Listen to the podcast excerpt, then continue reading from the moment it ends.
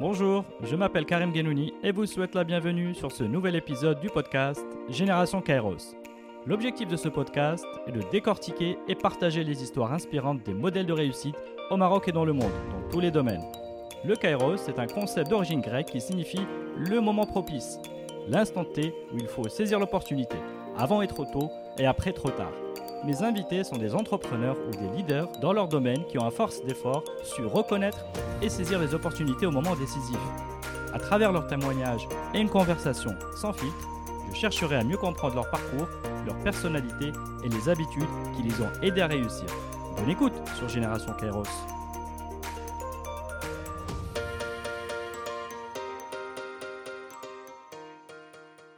Bonjour. Bonjour. Aujourd'hui, j'ai le grand plaisir d'être avec euh, Adnan Addewi. Adnan, euh, merci d'avoir répondu favorablement à mon invitation. J'aurais pas pu dire non en tout cas. Bah, écoute, c'est très généreux de ta part. Euh, donc, on ne se connaît pas. On s'était euh, peut-être croisés à quelques, quelques reprises, mais tu, voilà, tu, as, tu as répondu présent à, à ma demande et je t'en remercie. Alors, Adnan, avant de rentrer dans le vif du sujet, Mhm. Euh, quelques petits mots sur toi. Pour ceux qui ne te connaissent- connaîtraient pas, donc, euh, tu es une figure euh, emblématique ou reconnue, tout au moins, vo- voire expert, pratique, pra- praticien, terrain, alors très convoité sur la scène marocaine et internationale, de l'entrepreneuriat social. Donc après, tu auras peut-être, tu, tu nous livreras un peu les clés de, de, de, de, de ce terme. Euh, tu es aussi speaker, euh, notamment au TEDx de Rabat, Mhm.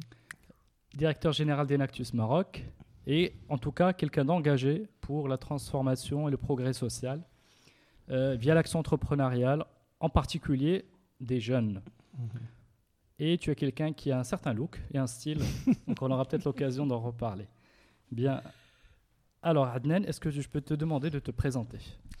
J'aime bien le. En fait, en général, quand je suis invité à des trucs comme ça, je suis toujours curieux de savoir comment ce que les gens vont présenter. Et, euh, euh, je suis allergique au terme expert Euh, parce que c'est comme le terme développement personnel ou la consultant. C'est des termes qui sont un peu fourre-tout. Et, moi, j'ai peur quand les gens se, ils se définissent comme ça. Et j'avais j'étais dans une conférence il y a un an, j'avais rencontré Jack Ma. Il y a une phrase qui m'avait choqué, c'était il n'y a pas d'experts du futur, il n'y a que des experts du passé. Et donc, euh, donc euh, peut-être pour reprendre un peu les idées et peut-être les actualiser par rapport à la biographie, moi ce qui m'intéresse, c'est euh, comment résoudre les problèmes compliqués. Et dans problèmes compliqués, c'est-à-dire des choses qui touchent euh, éventuellement plus d'une personne, et dans l'intérêt, dans l'impact aussi touche plus d'une personne. Euh, comment Tu l'as très bien dit sur la question de l'axe entrepreneurial. Donc en gros, comment est-ce qu'on peut euh, réfléchir à des problématiques sociales avec un grand S et leur trouver des solutions en mobilisant les gens, en particulier les jeunes. J'étais directeur général d'Enactus jusqu'en janvier 2018 peut-être, je n'en rappelle plus. Euh, je suis toujours euh, actif dans le réseau, mais en plus en tant que conseiller. Et surtout, il y a une petite dizaine d'années, j'ai créé le Centre marocain pour l'innovation entrepreneuriale sociale, qui est une structure un peu euh, atypique parce qu'elle fait tout. et peut-être rien, ça dépend aussi. En gros, comment est-ce qu'on peut trouver des solutions entrepreneuriales innovantes à chaque défi social de ce beau pays et pourquoi pas du monde? Alors effectivement, j'avais oublié de le mentionner parce que la bio était simplement trop longue. Mhm. Donc j'ai été obligé de l'abréger et tu m'en excuseras. Et donc effectivement, je crois que l'impact, euh, euh, enfin cette action de ce centre marocain Mhm. d'innovation du, et, du, et de de social entrepreneurship a Mhm. touché plusieurs milliers de personnes, qu'on aura l'occasion d'en reparler après. Mais avant de, avant d'y arriver, est-ce qu'on peut revenir, euh, si tu veux bien, à un petit peu ta, voilà, ton, ta naissance? Euh, J'y étais pas. Oui, bien sûr, tu pas. Mais quelque part, quelque part, tu y étais aussi. Tu as, tu as quelques souvenirs. Quels sont tes premiers souvenirs d'enfance? C'est-à-dire, dans quel quartier tu as grandi? Dans quel, euh, quel environnement? Je dirais que le souvenir principal, c'est que euh, depuis que j'ai grandi, je déteste le foot. D'accord. Et euh, je me rappelle parce que euh, quand j'étais plus, quand j'étais enfant, il y avait les, les gosses du quartier de la l'équipe de. Mhm. Et moi, je comprenais jamais pourquoi des gens qui géraient au Mora un, un truc plastique, euh, ça n'avait aucun sens. Donc, en gros, euh, euh, dès que j'étais, j'étais enfant, je me pose toujours des questions sur pourquoi est-ce que les gens font des trucs. c'est quoi la, c'est quoi la, la raison d'être D'accord. Et donc, famille marocaine normale. Mhm. Euh, J'ai une grande sœur, euh, deux parents, un, parent fon- un père fonctionnaire, une maman au foyer dont la, la- la mo- la- la fonction et la mission c'est de, bah, c'est d'élever euh, les enfants. Dans les, à Salé, Slah Salam, pour ceux qui connaissent ou pas. Un quartier sympa. Il y a, l'espérance de vie est assez, assez élevée là-bas. Il y a très peu d'enfants, très peu de jeunes. On dirait une petite, une petite ville européenne. Ah, très bien. Et euh, donc j'ai grandi, euh, j'ai grandi à Saleh Salam. Euh, j'ai fait mes études, une partie du primaire là-bas. euh, et information importante, j'ai fait mes quatre ans première de, de primaire dans une école privée. Mhm. Et depuis le CE5, le public. D'accord. Donc, Alors pourquoi information importante? pourquoi? Parce que les, est-ce que je me considère comme étant un produit euh, 100% public. Donc j'ai fait une, un tiers école primaire publique, euh, un collège public, un lycée public euh, et une école supérieure publique. Donc, euh, et là, là, actuellement, il y a de gros débats sur les questions du, du, du public, de l'enseignement, de l'éducation, à quoi ça sert. Et, euh, donc, j'ai pris, et euh, au collège, j'ai pris peut-être la meilleure décision de ma vie Mhm. c'est de ne pas faire ce que je ne sais pas, de ne pas faire ce que j'aime pas. Et donc, moi, j'étais toujours très faible en maths, dans tout le truc scientifique, euh, machin, maths physique, je comprends pas, je comprends pas jusqu'à maintenant. Donc, euh, j'ai évité de suivre le troupeau, parce Mhm. qu'en général, au Maroc, euh, c'est très simple, tu fais comme ton ami, tu fais comme le, comme le reste. Donc, j'ai pas fait un parcours scientifique. D'accord. Donc, j'ai choisi un parcours économique. D'accord.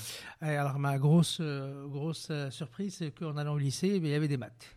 Oui. Il y avait des maths, avait beaucoup de maths et beaucoup de statistiques, mais euh, éventuellement, je m'en suis sorti pas trop mal. Mhm.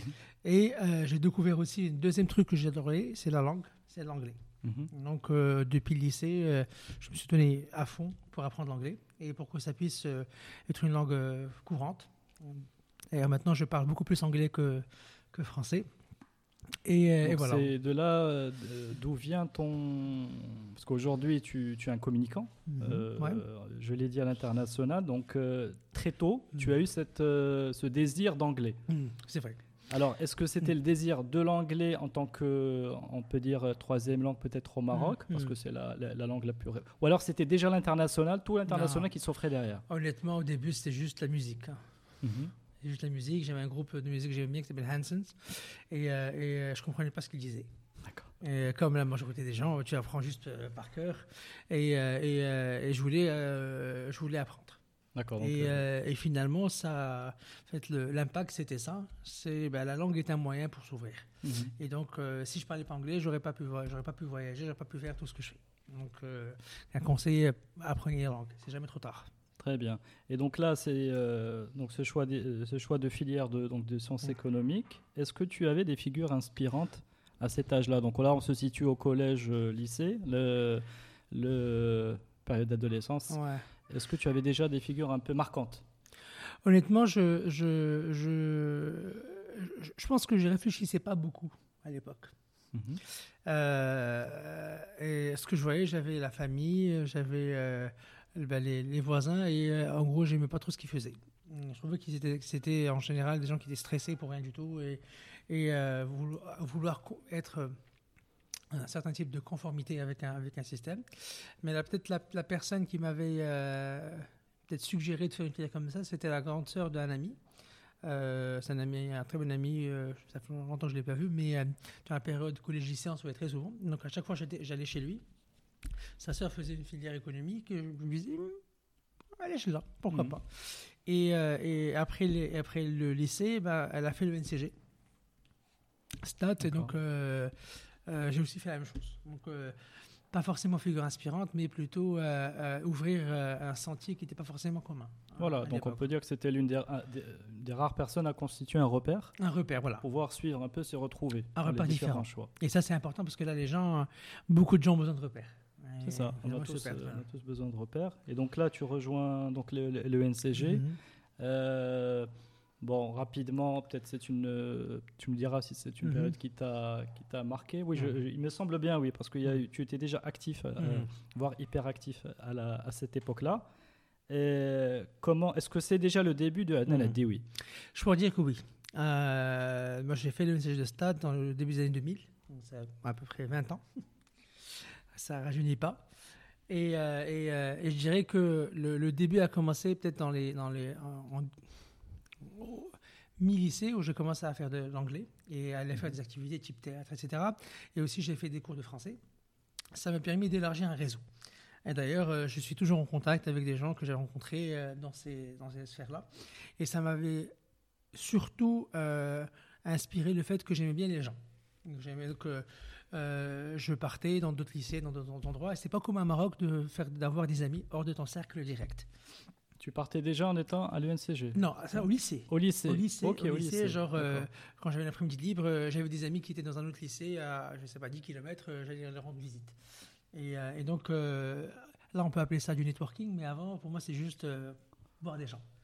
Et donc quand j'ai appris le lycée, j'ai eu une moyenne correcte. Je sais pas comment j'ai fait, mais j'ai eu une moyenne correcte avec euh, très faibles notes en maths, notamment des zéros. Ça, c'est pour donner confiance à ceux qui sont nuls en maths. euh, tu peux faire des choses sans pour autant être euh, très bien. Et, euh, et littéralement, première semaine à l'ENCG, euh, en fait, même pas, c'est le concours de l'ENCG, déjà, c'était le premier, premier truc qui m'avait choqué, parce que Mhm. le concours à l'époque, ça a changé maintenant malheureusement, était géré par des étudiants. Et donc, tu rentres là-bas, il y a des étudiants qui viennent t'accueillir, ils sont souriants, etc. Et, et tu vois, il y a du there's something, il y a quelque chose, euh, même. Ça donne envie. Ça- et donc, moi, ça m'avait. euh, J'avais un choix à l'époque d'aller soit en France directement, soit de faire le NCG. Et donc, euh, cette petite interaction avec les, les- les jeunes, les étudiants, m'avait dit que c'était bien. Et première semaine à l'école, semaine d'intégration, visitage, machin, je me rappelle très bien. Euh, mais ma mère venait de me déposer à la cité universitaire de Stat. Euh, donc à l'époque, euh, c'était pas commun de- d'aller à la cité, et de voir. C'est des, des mondes parallèles dans un même, même en- environnement. Mhm.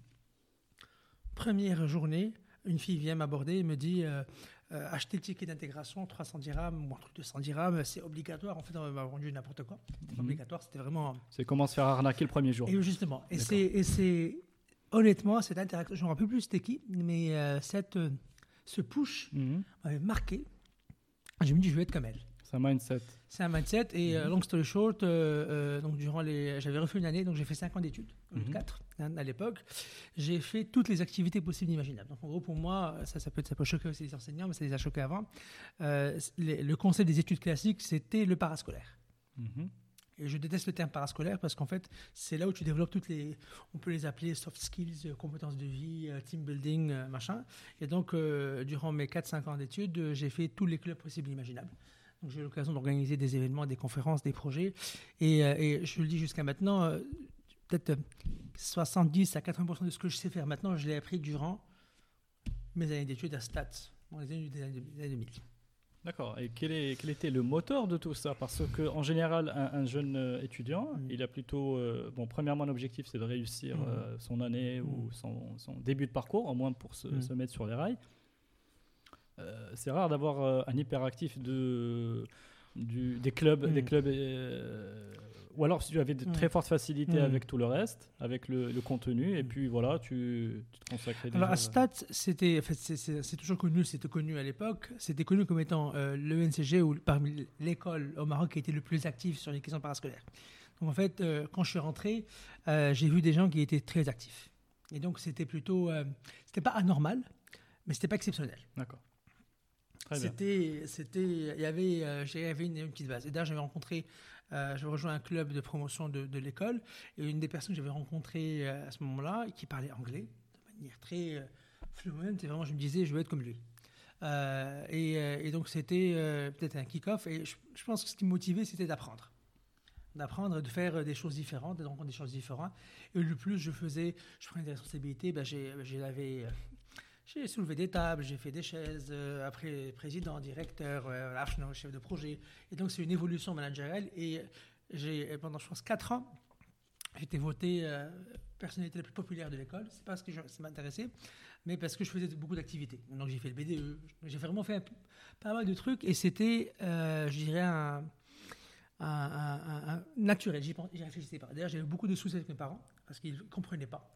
Euh, parce que l'école, l'école finie, pourquoi tu dois, tu dois y aller l'été, pourquoi tu dois. euh, Parce Mm. qu'en plus, je, je demande de l'argent, c'était pas facile. Oui. Parce que Rabastad, c'est un train. Mm. Et donc, euh, et, je- et là où j'ai aussi développé des compétences de négociation. les arguments, négocier. Ce qui est évident pour toi, c'est pas ce qui est évident pour l'autre. Et donc, euh, si c'était à refaire, je referais à 100%. D'accord. Alors, euh, quand tu parles de techniques que tu as appris, donc c'est des, des choses que tu as appris sur le tas. Mm. Comment on apprend sur le tas C'est-à-dire, est-ce que on apprend de ses échecs Mm. euh, plus rapidement pour, euh, pour rebondir parce, Mm. que, euh, parce que comme on n'a pas d'autres euh, suffisamment de recul, Mm. ou bien est-ce qu'on s'accroche à des mentors, c'est-à-dire des gens qui sont un peu plus âgés. Euh, Voilà, comment, comment tu décrirais cet apprentissage-là euh, faut savoir à l'époque que les termes mentoring, etc., n'étaient pas très communs. C'était pas, c'était pas un truc comme aujourd'hui. Euh, coach, mentor, euh, machin. Ça, c'est très figure. C'est maintenant, c'est devenu, euh, en fait, ça a perdu des fois du sens. Euh, à l'époque, je dirais, c'était, et j'ai- toujours été allergique au terme erreur. Euh, parce que je trouvais qu'il y avait beaucoup trop de négativisme dans ça. Donc, je- c'est la fin du monde, artiches, mais c'est plutôt la question de l'apprentissage. En fait, c'est une courbe. C'est une courbe qui est toujours euh, en itération. Et donc, euh, et ce qui me, ce qui peut-être me rassurait, c'est que, par exemple, le seul stage que j'ai eu, je dirais, grâce à mes parents ou à un réseau, c'est le stage de première année. Euh, à partir de celui de la première année, euh, toutes les expériences que j'ai eues, je les ai eues par moi-même. Euh, à l'époque, c'était compliqué. Tu n'avais pas forcément les emails, pas forcément les. Et, et information aussi intéressante, j'ai fait 10 stages sur 5 ans. J'ai fait une moyenne de 2 stages par année. Donc Et ça, ça, c'était un choix aussi. Ça, c'était un choix, c'était, c'est une exception, parce qu'en général, les gens font un- 3 stages maximum. Mhm. Moi, j'en ai fait 10 euh, parce que je voulais apprendre. Donc, chaque été, j'avais au moins deux mois d'affilée. Donc, j'ai fait. Donc, à, à la fin de mon parcours, euh, j'ai une liste de toutes les choses que j'aime pas. Parce que j'ai essayé de, je sais pas, de l'assurance, et, euh, et donc, l'apprentissage, c'est, en fait, c'est, d'être dans une perspective continuelle de, de remise en question et de surtout de, je veux dire, de euh, play on it. Vraiment de se dire. euh, OK, qu'est-ce que je capitalise? Comment je change? Et après, euh, ne pas hésiter. Je me rappelle aussi une fois, euh, parce que j'avais refait une année, et j'avais passé un concours euh, à l'école pour aller en échange en France. Euh, J'étais retenu pour la, la présélection, mais lors d'entretien, on on m'a pas pris parce que une prof m'avait dit, mais euh, genre, en gros, vous êtes un raté. Pourquoi on va prendre quelqu'un qui a, refait une année? D'accord, donc c'était de la provocation. C'était la fait. provocation, mais c'était, mais c'était, euh, c'était un mindset existant. Mhm. Et moi, ça m'avait vraiment, ça vraiment perturbé parce que, genre, pourquoi tu juges quelqu'un par rapport à quelque chose en sachant que tu connais pas son contexte et que les. Oui, les facteurs, Les euh, sont- qui ont joué à ce moment-là, ou bien euh, la Et- personne qui le. voilà. Exactement. Et depuis ce moment-là, je n'utilise plus le terme échec ni erreur. Et d'ailleurs, les personnes qui, que je côtoie souvent, euh, si vous leur posez la question, c'est des mots que je n'utilise pas, même dans mon jargon quotidien. D'accord. C'est l'apprentissage. positif- C'est pas positif. Là, là, là, c'est bien. de- moi, je, c'est un truc qui me toujours me fait marrer. Euh, certaines personnes me disent Ahmed, il faut que tu sois réaliste. Moi, quand quelqu'un me dit être réaliste, c'est comme s'il m'insultait. Euh, en général, quand tu dis à quelqu'un d'être réaliste, c'est que c'est genre il n'a pas les pieds sur terre, mais ce qui, se- ce qui se passe. Et moi, je ne veux pas défier les gens pour leur dire euh, peut-être que je connais un petit peu plus la réalité plus que vous. Et il y a une différence entre le réalisme et le positivisme, parce que le positivisme, c'est dire ben, ah, tout va bien, tout, tout, tout se passe comme il faut, mais, euh, mais être conscient de ce qui ne marche pas. Mhm. D'où on fait le lien sur la question d'entrepreneuriat social. C'est qu'est-ce qui ne marche pas? C'est quoi les vrais besoins? Mhm. Et les vrais besoins qui sont euh, vraiment ancrés dans la réalité et de se dire bah, si je veux pro- proposer une solution, ça ne va pas venir de Mars. Il faut que ça Mhm. vienne euh, de- des gens. Non, mais je parlais du positivisme dans le sens où, euh, même dans le langage et le vocabulaire qu'on Mhm. utilise, Mhm. il faut d'une certaine manière essayer d'avoir, euh, de bannir certains mots Mhm. pour pouvoir, voilà, pour pouvoir un petit peu. C'est le 100%. ouais. des prophéties autoréalisatrices. Euh, je pense que c'est important aussi. Quel est le, le quel est le langage que l'on tient Mhm. et comment ça nous aide à évoluer. À 100%. Change your word, change your world. Si tu changes la manière, ta manière de parler, ce que, tu, ce que tu dis, ça va fondamentalement changer ta vision du monde. Très très bien. Et donc voilà, donc là c'est un petit peu ta, ton, on a parlé un peu de ton expérience euh, et ton vécu surtout euh, déjà très riche à l'ENCG. Alors après l'ENCG, donc là tu es en sortie d'école, Euh, tu as un CV déjà plus long que, que, Que la, la normale. que la normale, Mhm. voilà, Donc, impressionnant déjà. Vers quoi tu vers quoi tu t'orientes? Alors, euh, un facteur important lors du parcours, euh, en troisième année, en quatrième année d'école, je ne me rappelle plus, j'avais des, euh, mes, mes co-chambres. Ils avaient rejoint un, un club qui venait à peine d'être ouvert à l'école, qui s'appelait SAIF. Ça, Mhm. c'était en 2005, je pense. 2004-2005. Euh, donc je trouvais que c'est super, c'était actif. Et la différence entre ce club et ce qui se faisait à d'autres à l'école, c'est que c'était des, le process était simple, c'était le fait d'aller chez des vrais gens euh, Mhm. et de développer des projets avec eux. Parce que le reste des clubs que je faisais, c'était beaucoup plus euh, centré sur l'école, avec l'école, avec les étudiants, ramener les experts, etc. C'était, c'était, je dirais réaliste, mais c'était pas réel. Donc j'ai rejoint ce club au, début d'année, euh, d'abord chef de projet, puis après en responsable de communication, puis après en président. Et, euh, et c'était un eye-opening parce que j'avais, peut-être pour la première fois de ma vie, réalisé qu'à même pas 5-10 minutes, là où euh, le est une école d'élite, euh, pas élite économique, mais élite intellectuelle, parce que il y a un certain bagage, etc. Et malheureusement, les cours qu'on avait, qui sont toujours là, c'est des cours qui sont un peu déconnectés de la réalité. On a beaucoup de marketing du luxe, beaucoup de trucs Donc, on- n'étudiait pas vraiment les- la réalité du Maroc. Et donc, euh, un de mes chocs, c'était de, de découvrir à 15 minutes euh, de, de l'école, de découvrir des gens qui travaillaient 10 heures par jour, qui n'avaient même pas un dirham. Et ces gens-là ne se plaignaient pas. Et donc, c'était vraiment un, un choc, parce que je me suis dit, bah, pourquoi on ne parle pas de ça? Mhm. et, euh, et ça m'a montré qu'il y avait une autre facette du Maroc, une vraie facette du Maroc, la facette euh, que de, qui est de gens qui n'ont pas forcément les mêmes, les mêmes besoins, et qui sont pas dans les mêmes conditions, mais pas dans une optique de charité, Mhm. pas dans une optique de euh, ah, skin. Mhm. Moi, j'ai toujours été allergique à ça, mais c'était plutôt comment est-ce que je peux travailler avec la personne pour améliorer sa condition de vie et lui donner de la- de la- de la- de- de l'opportunité.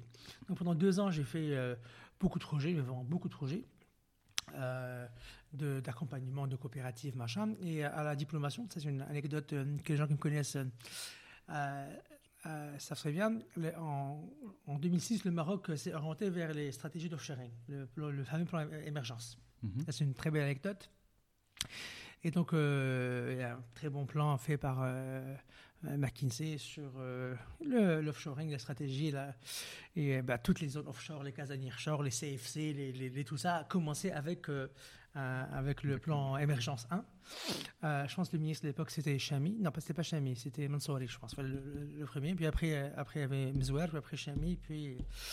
Euh, et euh, donc le ministère de l'Industrie avait lancé un appel d'offres aux écoles marocaines pour lancer les premières formations sur ce sujet. D'accord. Pas les formations techniques, mais les formations de gestion. Mhm. Parce que le, le- maintenant, si on parle d'offshoring, c'est beaucoup plus le technique. C'est genre euh, le développeur, le call center, le BPO. Mhm. Et donc en 2006, il avait lancé une première formation de, de former des gestionnaires euh, de de D'accord, donc des bacs plus 5 ou 4 Exactement. qui soient des managers de- Exactement. de- des équipes d'offshore. Exactement. Et justement, ils avaient lancé une formation qui s'appelait gestionnaire de plateforme offshoring. Euh, euh, donc le NCG euh, Stas avait remporté l'appel d'offres pour lancer ce, ce- ce programme. Donc en 2006, euh, ils ont fait une grosse conférence, ils ont ramené un ambassadeur d'Inde, fait des trucs euh, pour nous dire c'est l'avenir. Et ils avaient ouvert la filière en milieu d'année. Mhm. Donc euh, genre, euh, il avait ouvert euh, genre l'octobre-novembre. Donc ils nous ont demandé qui voulait s'inscrire. Et c'était ouvert à, en fait, aux gens qui étaient en fin de cursus. D'accord. Moi, j'ai bien essayé des trucs nouveaux, des trucs bizarres. J'ai posé la question à deux, trois profs, ils m'ont dit non, mais ça va pas, c'est pas clair, c'est pas, on ne sait pas ce que ça va faire. Mhm. Et en gros, je me suis inscrit dans cette filière, on était 17. Euh, et, une promotion de combien de euh 17. Enfin, la promotion de, de- une année euh, qui sort de l'NCG, c'est quoi? C'est, à l'époque, c'était 300 personnes. D'accord. ok. On était 17 euh, sur D'accord. 300. Mhm. Et euh, pour anecdote, donc ces 17 personnes, on, on nous a appelé la formation infinie. Pourquoi? Parce qu'on avait des cours du lundi au vendredi et des cours samedi dimanche. Donc c'était environ 6 mois non-stop. Ok. Donc on avait, on faisait tout, de la supply chain, de l'IFRS, vraiment des trucs qui n'étaient pas forcément. moi j'avais un background de marketing, Mhm. donc c'était vraiment des choses assez assez larges euh, et qui, moi c'était intéressant parce que ça avait ouvert les perspectives. Mais la- la- la- l'ironie du sort, c'est qu'il fallait qu'on fasse un stage. Mhm. Et euh, j'avais l'op- l'opportunité de passer un stage. euh, J'étais le seul à avoir passé un stage dans le secteur parce que j'avais, grâce à une conférence, j'avais rencontré l'APB à l'époque, la Fédération des technologies d'offshoring. Mhm. Euh, mais tous mes camarades de classe n'ont pas trouvé de stage. Pourquoi? Parce qu'à l'époque, il n'y avait rien. Il comptait que Casanirchard allait ouvrir. Il n'y avait pas de. Il pas encore ouvert. C'est pas encore ouvert. Et ça, ça renseigne un peu sur les politiques. Euh. Je lance les choses et je ne sais pas qu'est-ce qui va arriver. Donc chacun fait un stage juste pour se démerder. Mais l'anecdote, c'est le jour de la remise diplôme. C'était, je pense, à 7 juillet 2007 ou 2006, je ne m'en rappelle plus. C'était un jeudi matin. J'étais président du, BDE encore à l'époque, et le directeur adjoint de l'école à l'époque m'a appelé, il me dit Sednan, j'ai diplôme de علاش؟ حيت ما خرجش الظاهر كيسمح لكم باش تقراو. En gros, le derrière qui nous permettait d'étudier n'existait pas. Euh, là, tu parles des 17. Ah, des 17. Ah. Enfin, il y en a peut-être euh, 17. d'autres dans le Maroc. Non, ah non, non, c'est que des 17. Que les 17. Dans tout le Maroc. Dans tout ok. le Maroc. Mhm. Les 17. Parce que D'accord, parce que le, le, le, le NCG avait, avait obtenu le, ah, le truc euh, en début, d'accord. donc ils ont lancé ça. Et euh, alors, pourquoi ils m'appelaient Parce qu'ils m'appelaient pour que j'informe les autres. Très bien. Et Mhm. C'était le jour de la remise diplôme, c'était pas la veille. Il y a des gens qui venaient avec leurs parents. Ok. Et donc, moi, j'avais la mission compliquée d'informer les gens que euh, finalement, on a un diplôme d'IR. Et, euh, et, et sans date, euh, comment dire sans une visibilité ah, Aucune visibilité, zéro, bien sûr. Très bien. Et donc là, c'était aussi parmi mes premiers chocs de vraiment de, comprendre comment est-ce que la politique publique fonctionne au Maroc. Entre le, le déclaratif, le réel, les moyens, les outils, la concertation. Et, euh, au final, euh, pour cette anecdote, donc, euh, quelques mois après, ils ont donné d'autres diplômes aux gens. Genre, moi j'ai eu un diplôme marketing, quelqu'un a un diplôme finance, et ceux qui, qui persistaient ont eu un certificat avec le- la formation. D'accord. Et donc, après diplomation, pour Mhm. vraiment revenir à ta, à ta question de départ, je ne voulais pas vraiment travailler. J'avais des offres d'emploi, parce que je, travaillais déjà, euh, avant de finir mes études, dans un cabinet euh, de, de- de la place, qui est très connu en organisation, avec qui j'avais passé un stage avant.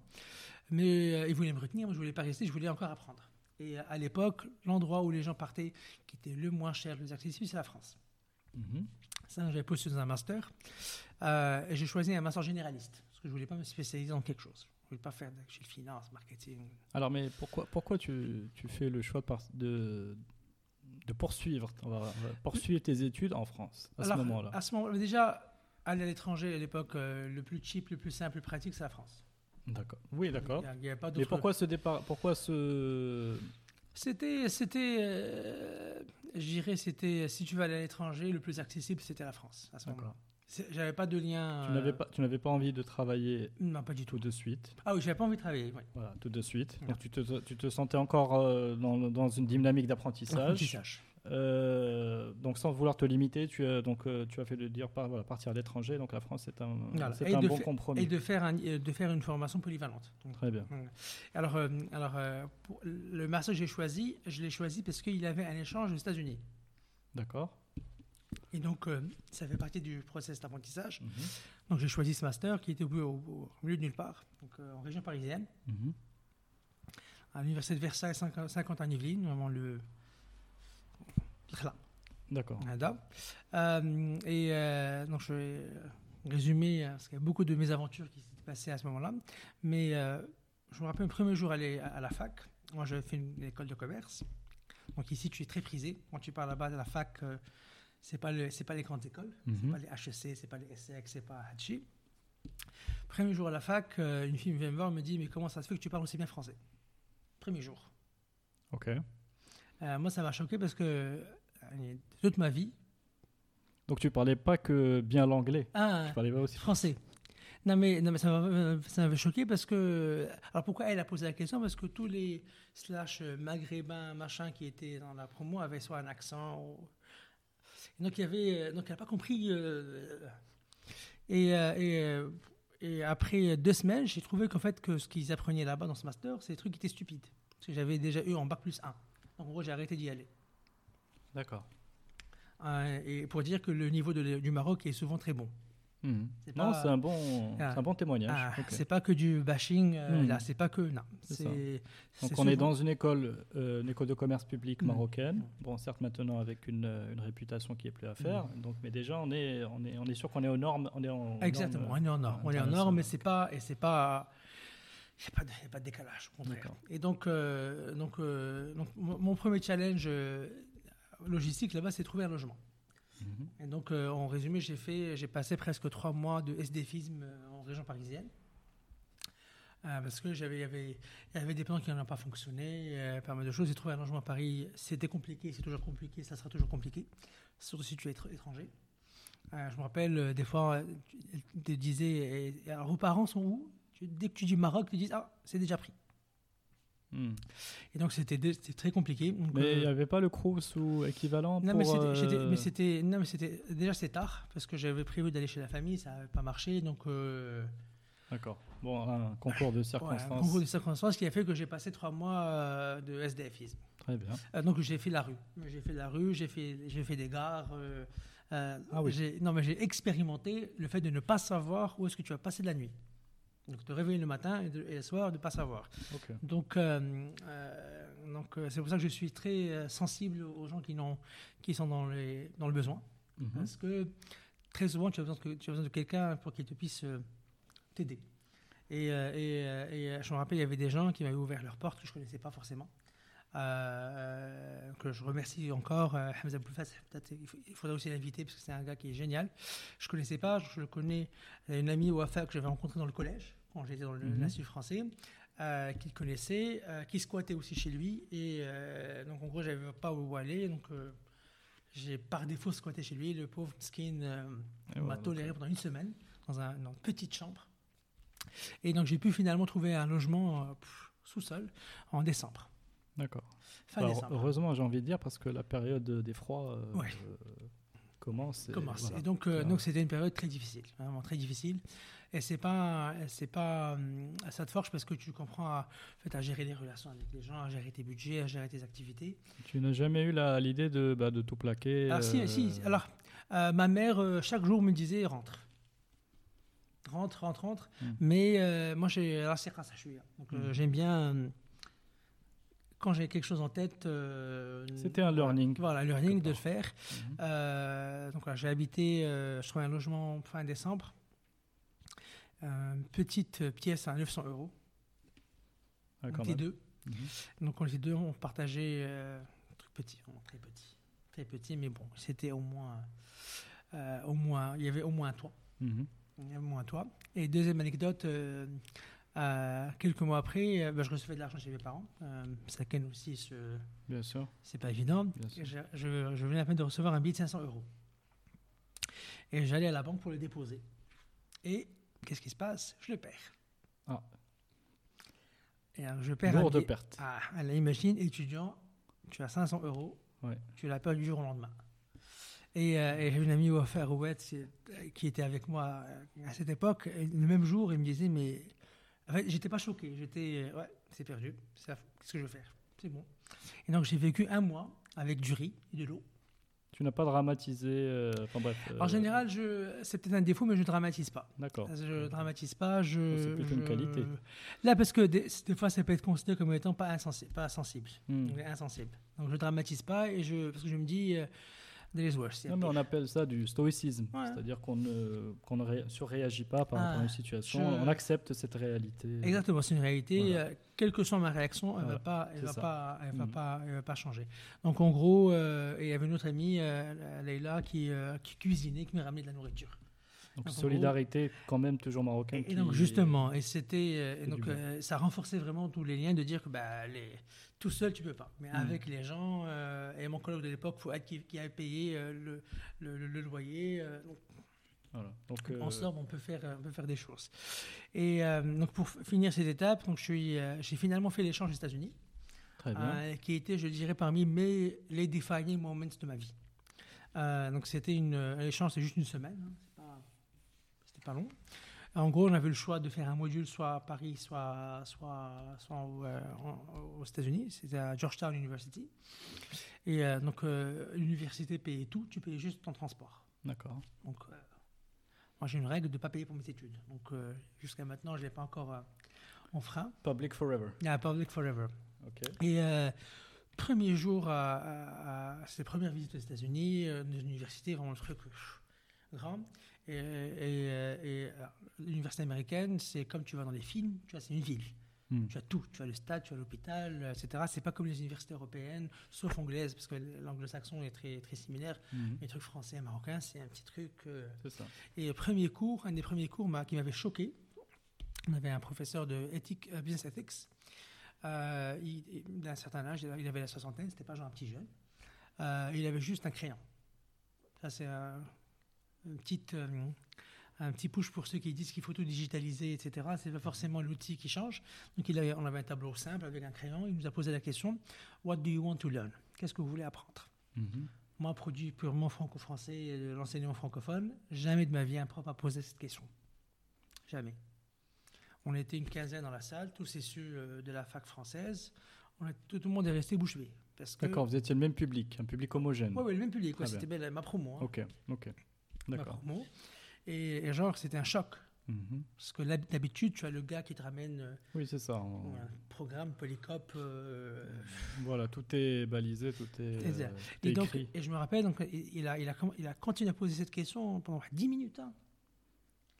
Et à aide, les gens ont commencé à donner euh, des réponses. Il a construit son programme de la semaine sur la base de ce qu'on a évoqué comme attente. Tu te souviens de quelles étaient les attentes? Elles tournaient What- autour de quoi Qu'est-ce que c'est que les BZTX À quoi ça sert euh, Comment est-ce qu'on peut l'appliquer euh, ça, D'accord. hein. Mhm. Et euh, pour te dire, j'utilise encore cette démarche Mhm. dans tout ce que je fais.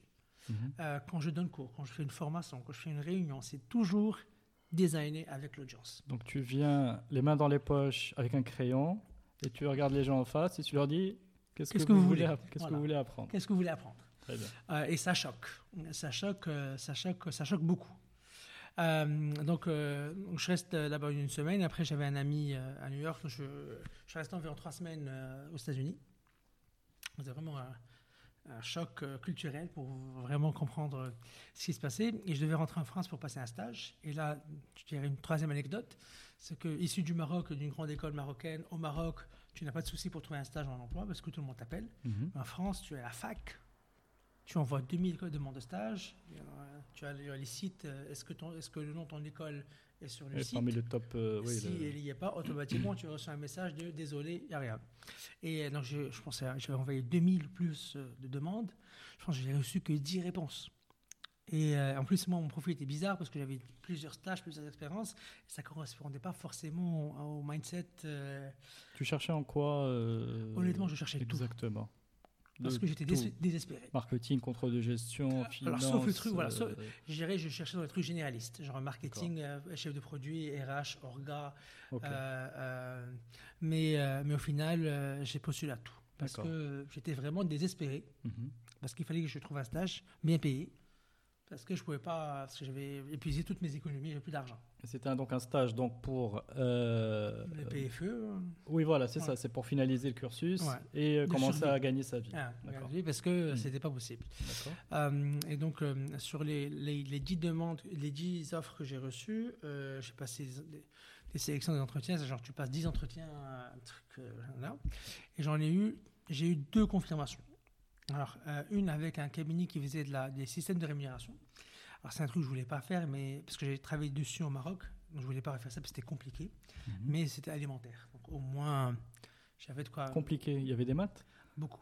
Beaucoup de fichiers Excel, beaucoup de maths, beaucoup de formules. euh. Et pour anecdote, quand, j'étais, quand je faisais de la RAIM au Maroc, j'avais switché les lignes et les colonnes euh, sur, une fiche de- sur, un, sur un système de paye. Et donc, euh, j'ai shifté les salaires, des, les salaires des gens. Tu peux imaginer que c'est pas simple. D'accord. Donc, résumé, euh, j'avais ce stage qui était OK. Et euh, juste la veille de mon départ aux États-Unis, j'ai reçu un appel euh, d'une boîte qui était Danone, euh, qui cherchait un profil polyvalent pour un truc de- d'orga. Donc, j'ai passé le premier entretien au téléphone, très bien passé. Ils me disent Ah, ben, donc il faut passer le- l'entretien physique. Le souci, c'est que j'allais voyager. le maître du stage n'était pas là. Et donc, en gros, ils m'ont dit Ah, il y a une personne qui peut vous recevoir. Donc, je, je pars la voir quelques heures avant mon départ. Ça se passe très bien. Ça s'est passé très bien, pardon. Euh, on s'est bien connecté et tout. Et il me dit Ah, mais bon, bah, pour valider, il faut que le maître de stage euh, Mhm, approuve. approuve. Mhm. Euh, donc, on, on a convenu qu'il allait m'appeler au téléphone aux États-Unis. D'accord. Donc il m'a appelé, on a passé l'entretien, ça s'est très bien passé, il était canadien. Donc l'entretien en, en anglais.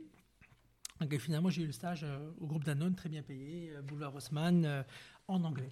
Ouais, magnifique. Euh, et après, j'ai décidé de partir. À la fin du stage. À- en fait, à la fin du stage, j'ai travaillé. J'ai travaillé, j'ai continué là-bas et un jour, j'ai décidé de. Finalement, c'était pas. En fait, à un moment, c'était une expérience euh, extraordinaire, très bien payée. C'était en plein milieu de crise économique en France, Mhm, C'était en que- quelle année? 2017-2008. D'accord. euh, pardon, 2007-2008. Et donc, euh, pour qu'un étranger puisse avoir un boulot en France bien payé, etc., c'était une. C'était pas Oui, commun. c'était pas commun. Pas exact. commun. Et donc, euh, moi, j'avais tout ça. Mhm. Et, euh, et, euh, et sans, je sais pas, j'ai pas de raison logique, mais à un moment, je me, c'était très bien, c'était inspirant, c'était beaucoup de challenges. Et, là, et Danone, justement, à ce moment-là, avait commencé à s'investir sur les questions de social business et entrepreneuriat social. Mhm. Et d'ailleurs, c'était là-bas où j'ai vraiment compris ce concept-là, parce que en 2007, ils ont lancé leur première filiale, pardon, social business en- au Bangladesh avec Mohamed. Younous. Et euh, c'est là que j'ai commencé vraiment à me documenter sur le sujet, sur comment tu peux faire du développement économique à travers ton impact social. Mhm. Long story short, après un an et demi, euh, c'était pas fulfilling. Donc, euh, me réveiller chaque jour euh, de 8 h du matin à minuit pour qu'après un actionnaire, tant bien même qu'il soit sympa, mais que c'est un actionnaire, c'est lui qui gagne et toi finalement tu n'as rien. Qu'est-ce euh, qui te gênait? C'était le contenu de ton, Non. de ton, de ton day-to-day work ou c'était euh, la recherche de sens? C'est, en fait, le contenu est très bien. c'était le, le salariat versus euh, je travaille pour moi-même? Alors, les, alors euh, tu, me, tu me tends une perche. Donc, euh, les, euh, à la fin de cette, en fait, à cette- durant cette période, j'avais pris une décision, plutôt une décision sur trois. Premièrement, ne plus jamais travailler chez quelqu'un. Mhm. Deuxièmement, ne jamais faire quelque chose que j'aime pas. Et troisièmement, ne pas faire quelque chose que je trouve pas d'utile. Donc, tu peux imaginer que ça, ça, ça, ça limite beaucoup, beaucoup, beaucoup d'options. Et euh, donc, ça, en gros, c'est euh, salariat versus indépendance versus utilité. Mais, mais ce, que je, ce que je vois mal, c'est pourquoi ça se dé- Enfin, ça, ça s'est renforcé au sein de Danone, parce que Danone, c'est plutôt une entreprise sympa qui s'occupe bien de Très ses, sympa, excellent. qui, qui forme ses emplois. Enfin, Mais, mais passer mon ça temps, s'est à- pas révélé chez Danone. mais passer, chez- mon, mais passer mon temps derrière un fichier Excel, euh, envoyer des emails, euh, c'était sympa, mais euh, mais c'était pas, je voyais pas l'utilité de manière directe. Mhm. Moi, j'aime bien toucher les choses. J'aime bien voir euh, moi-même. Et, euh, et, euh, et même si j'avais des, des sujets très, très importants, mais euh, je ne sentais pas. D'accord. Je ne sentais pas l'impact direct. Euh, et, et tu verras que l'ironie du sort a voulu que dix ans après, euh, je sois sollicité pour Danone pour faire une, une mission différente. Donc, un beau jour, Mhm. je recevais une newsletter que j'ai ouvert par hasard qui disait, de, c'était en anglais, euh, il disait The British Council is looking for a, for a project manager. Donc j'ouvre le truc, c'est à Rabat, je lis, et ça ressemblait beaucoup à ce que je faisais quand j'étais étudiant. Les associations, les clubs, les communautés, etc. C'était très terrain. Très. Et donc, euh, et, et ça faisait, il y avait aussi beaucoup de gestion de projet, des trucs que je faisais chez- Danone. Donc j'ai lu le truc, je me suis dit, Hmm, pourquoi pas? En sachant que j'étais pas en recherche active de travail, parce que je travaillais déjà, j'étais très bien, Hmm. très bien payé. Et je check, euh, je vois que leur procédure, ils n'avaient pas de CV. Il y avait juste un formulaire à remplir. En gros, te disait quelles étaient les, les compétences euh, que tu as et explique-nous comment est-ce que tu les as maîtrisées et euh, donne-nous l'exemple. Mais toi, pour cela, tu étais en- entre guillemets surqualifié. Je sais, je sais pas. Tu- J'ai juste, D'accord.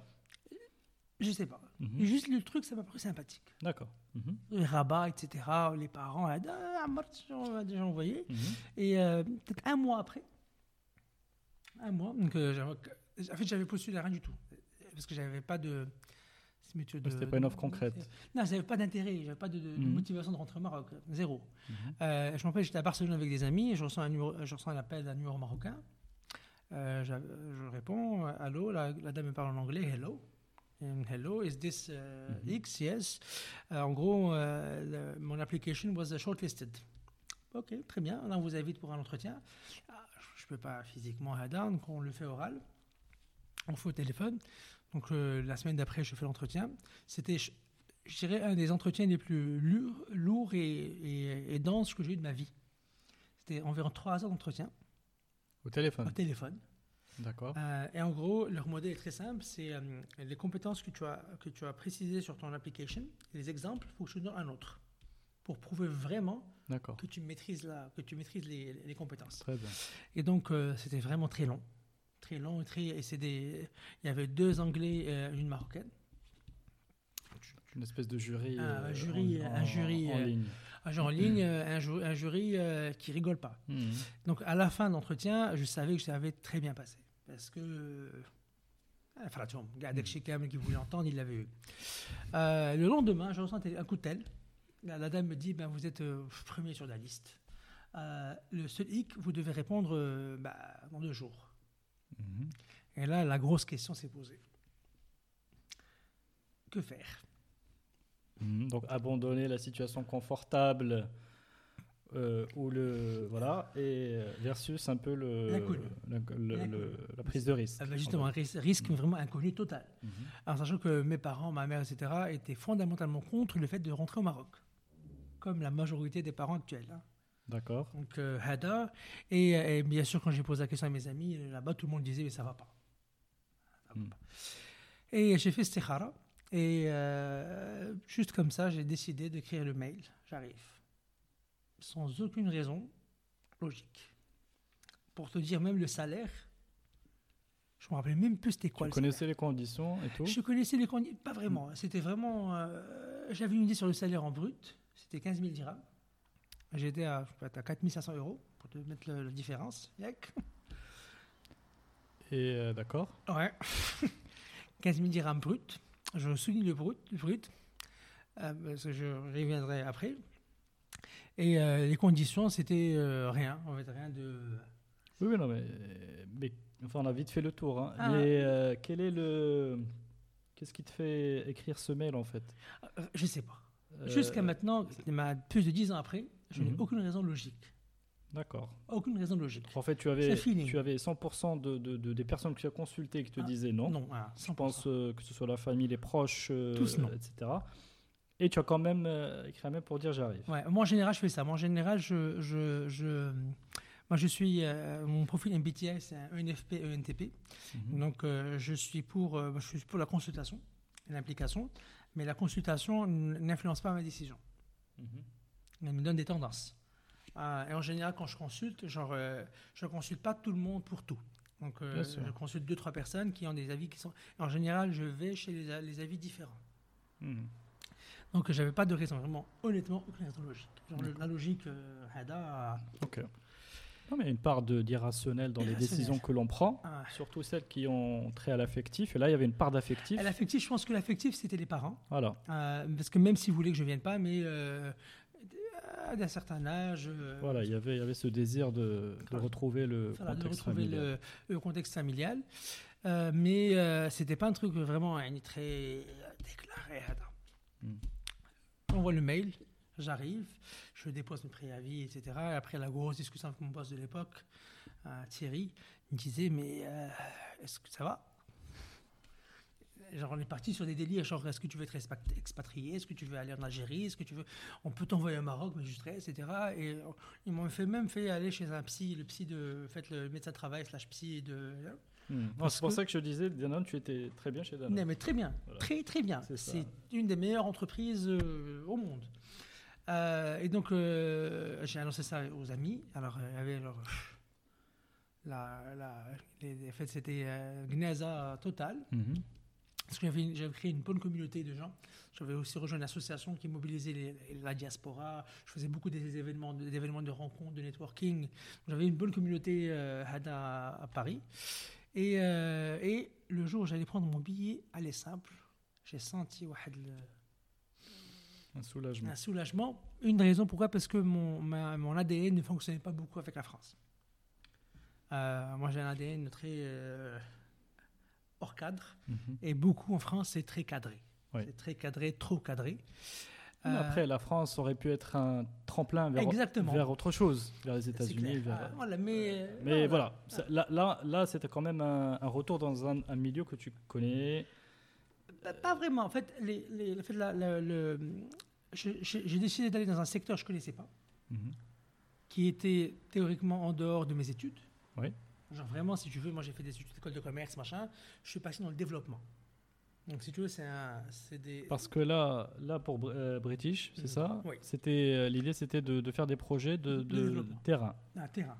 D'accord. Donc euh, partir dans des villes euh, Voilà, faire des- aller dans des associations. euh, c'était vraiment pour, leur trouver du financement. C'était pour développer des projets. De, en fait, j'étais, euh, j'avais mon titre c'était Governance and Society, donc je travaillais sur les politiques publiques, D'accord. les politiques publiques, les questions sociales, les- d'éducation, de discours interreligieux, d'éducation inclusive, de, en fait, de- de- des sujets théoriquement qui sont loin. Donc, Oui, tu t'ouvres un peu sur. euh, donc c'était pas un environnement connu, pas Mhm. du tout. C'était vraiment vers un inconnu total. Mais ce qui m'intéressait, c'est que c'était pour un objectif pas que pécunier. C'est ça. Il a vraiment créé de l'impact. Mhm. Euh, et, euh, et- et encore pour l'anecdote, euh, donc je, je prends mon aller simple, je rentre à la maison. En général, je préviens pas la famille quand est-ce que j'arrive. Je fais ça en surprise. Mhm. D'ailleurs, ce matin, ma soeur m'avait appelé 30 000 fois, me disait Mais tu arrives quand? Euh, Et euh, donc, je rentre à la maison. euh, voilà, les salutations là-bas, ça va, hada, hada, hada. Donc, je me repose et ma soeur vient me voir me dit Tu rentres quand? Parce qu'elle pensait que j'allais rentrer. Oui. Je lui dis non, je rentre pas. Et là, j'ai eu le- une deuxième scène de, de je dirais, d'enterrement collectif. Euh, parce que vraiment, c'est jusqu'à maintenant, ma mère et ma soeur euh, disent que c'est l'erreur la plus, c'est la plus grande erreur que j'ai faite de ma vie. Euh, le fait d'être rentré. Être rentré, donc euh, beaucoup de. Bon, donc toi, toi tu- j'imagine, tu as la capacité d'absorber tout ça. Ouais, ça va, ouais. Et le. Voilà, ce qui est bien, Ça va. Donc je, ça va un peu avec le truc du, du drame et du stoïcisme. Euh, et donc, euh, euh, après euh, quelques heures, elle a compris que je rigolais pas. Elle me dit Non, mais il faut que tu trouves un travail. Je lui dis C'est déjà fait. Bon, est-ce que tu connais ces gens? Non. Est-ce que tu sais c'est quoi? Non.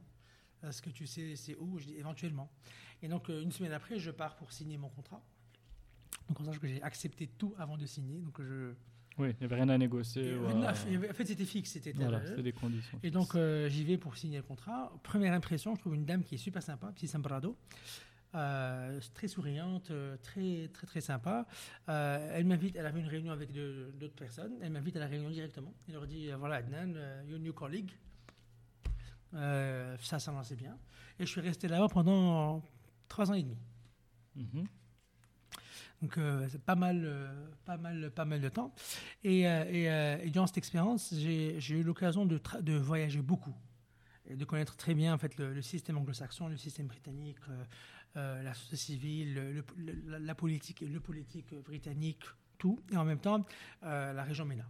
J'ai eu l'occasion de beaucoup voyager, faire des projets euh, euh, partout en Égypte, en Jordanie, euh, en Syrie, en Palestine. J'ai vraiment vu un peu la, région, qu'est-ce qu'il y avait. Et, pour revenir à, vers euh, 2009, donc, pas qu'avant, j'avais découvert ces concepts d'entrepreneuriat social. Je les avais découverts chez Danone, je trouvais que c'était sympa. Quand je suis rentré au Maroc, Oui, mais c'était théorique. Théorique. C'était à la, à la, à la sauce, enfin, si tu peux- fran- française ou sauce internationale. théorique. Théorique. Et quand je suis rentré au Maroc, euh, qu'est-ce que j'ai fait, à ton avis? Dis-moi. bah, J'ai cherché où sont les entrepreneurs sociaux. D'accord. Tu peux imaginer que poser, poser cette question il y a 10 ans, que- que la réponse aurait été comment? Il n'y en a pas. Il n'y en a pas, oui. Mhm. Et euh, donc j'ai cherché, j'ai cherché sur Google, euh, les, les sites, euh, Facebook, machin, mais déjà les gens ne connaissaient pas ce concept. Oui, le concept n'était pas. Euh, il n'est il est pas, toujours- il est pas encore très bien défini aujourd'hui, mais il y a 10 ans c'est encore pire. pas. Mhm. Et, et je me suis donné comme mission, un peu égocentrique, mais de, de lancer. Si tu ne trouves pas quelque chose, en gros, tu le lances. Mhm. Et à partir de, je vais dire peut-être la rentrée 2019, 2009, octobre, j'ai commencé à faire le tour des écoles, des conférences du pays pour présenter ce concept. En gros, j'avais un boulot de bah, 9 à 17, comme tout le monde, et je sortais à 17 heures. Ça, c'était de ta propre initiative. Ah, propre initiative. Mais il n'y avait pas de structure, j'avais pas d'association, j'avais pas de. Mais ce que tu faisais au sein de. Ça n'avait rien à voir avec Council- Ah ouais, d'accord. Moi, je croyais qu'il y avait un lien. rien à voir avec ça. Parce que les projets que tu accompagnais. C'était des projets. J'ai eu beaucoup. En fait, j'avais beaucoup de parties prenantes euh, officielles dans les ministères. Oui, Donc c'était beaucoup de la coopération internationale. d'accord. C'était ramener des experts euh, britanniques avec des experts marocains, développer des projets ou ramener des Mais experts les britanniques projets, formés. les projets en question, Mm. il y avait une dimension terrain. Terrain, mais c'était pas le, c'était c'était beaucoup de terrain. C'était terrain, c'était terrain, mais terrain académique, genre renforcement de capacité, conférence, Ok. euh, dialogue. D'accord. C'était un terrain, mais pas le terrain que je pas le voulais. C'était terrain, on ne touche pas à l'impact, on ne touche Non. pas le. Justement, c'est le- bah, justement, justement, les, donc euh, entre octobre et euh, je dirais euh, entre septembre et, et, euh, et janvier 2009/2010, euh, bah, j'ai commencé à faire le tour du Maroc, à, à- à- à rencontrer des gens, à faire des conférences, beaucoup, beaucoup de conférences. Mais quand on t'entend comme ça, j'ai commencé à faire le tour du Maroc, on a l'impression que quelqu'un qui a été touché par la, par la grâce. Il a, il a un message à livrer. Je caricature Et- et ou J'ai senti que c'était ça. En fait, j'étais, je suis encore euh, fondamentalement convaincu que c'est une réponse, une solution à beaucoup de, de, fait, de, de C'est-à-dire problématiques. que tu as vraiment pensé à ce moment-là, Ah. tu penses toujours, que tu avais trouvé la clé, l'une des clés, Mhm. Pour un peu euh, libérer le. Pour améliorer le Maroc. améliorer le Maroc. Ah, c'est vraiment pour parce- fallait que ce soit toi qui le fasses à ce moment-là. pas qu'il fallait que ce soit moi, parce que justement, j'ai pas trouvé. C'est ça. J'avais- Comme tu as trouvé- le terrain vierge, J'ai pas trouvé quelqu'un, le- et je me suis le dit, bah, si personne ne le fait, qui va le faire C'est ça. Et ça, ça va vraiment de la culture anglo-saxonne, de if you don't like something, just go and do it. C'est vraiment cette culture-là. Et donc, euh, qu'est-ce que j'ai fait au début? Donc, j'ai rappro- j'ai approché euh, les clubs de l'école, de l'CGOGT. Donc, ils m'ont organisé deux, trois conférences. Et, euh, et j'ai rejoint aussi une association qui m'a aussi beaucoup, euh, je dirais, transformé, qui s'appelle la Jeune Chambre Internationale. Je l'ai rejoint en, en 2010. Et, c'est là vraiment j'ai développé ma- mes compétences de formation. Parce Mhm. que c'est une, association qui a la formation à son cœur. Et vu que c'est un réseau international, vu que je voyageais déjà pour mon travail, donc à chaque fois que je voyageais, j'ai rencontré des membres de la jeune chambre et je faisais une formation chez, chez eux. Et donc, de fil en aiguille, euh, ma boss de l'époque euh, euh, me disait Mais ça va pas, les gens, quand ils prennent un congé, ils prennent un congé pour se reposer. Oui. Quand tu prends un congé pour euh, aller travailler, faire quelque chose. Et en, et en fin 2009, j'ai rencontré une personne qui a été euh, aussi intéressée par ces questions d'entrepreneuriat social, qui travaille aussi pour une coopération internationale américaine. Euh, et on s'est dit pourquoi ne pas monter un projet ensemble? J'avais convaincu ma boss de l'époque, au British Council, de me donner un peu d'argent, parce qu'ils avaient en- en- toujours en fin d'année un peu de budget qui n'avait- qui- qui n'a pas été Pas dépensé. hein. Euh, et j'ai organisé en janvier 2010. euh, maintenant, on parle beaucoup de bootcamp, hackathon, machin. Je te dirais le premier bootcamp au Maroc sur ces questions d'entrepreneuriat social. D'accord. En janvier 2010, ça fait 10 ans. Pratiquement. Et alors, et comment, comment tu as organisé ça Avec qui? Tout simplement avec euh, la, en fait, la dame Manal Ater, que je salue d'ici. Euh, donc, on a organisé, euh, on a fait un appel à candidature à des jeunes pour venir participer à une formation. Mhm. C'est la média. Euh, et euh, et, euh, donc, mais le, format de la formation était euh, sur les questions d'entrepreneuriat social, c'est ben, identifier un besoin et monter un projet. Et donc à la fin, il y avait un pitch, avant même que ces questions de pitch soient très euh, Et tu avais emprunté ça euh, quelque part Parce que même les bootcamps n'étaient pas là. Mais, mais, mais à Peut-être l'étranger. venaient d'émerger, Ah ouais, peut-être. venait Voilà, d'émerger, mais à venaient l'étranger, c'était toujours euh, c'était d'émerger. commun. D'accord. Et donc, euh, je cherchais, je m'inspirais, je savais comment ça, comment ça se passait. Mhm. Mais c'était la première fois que j'organisais un truc euh, Voilà.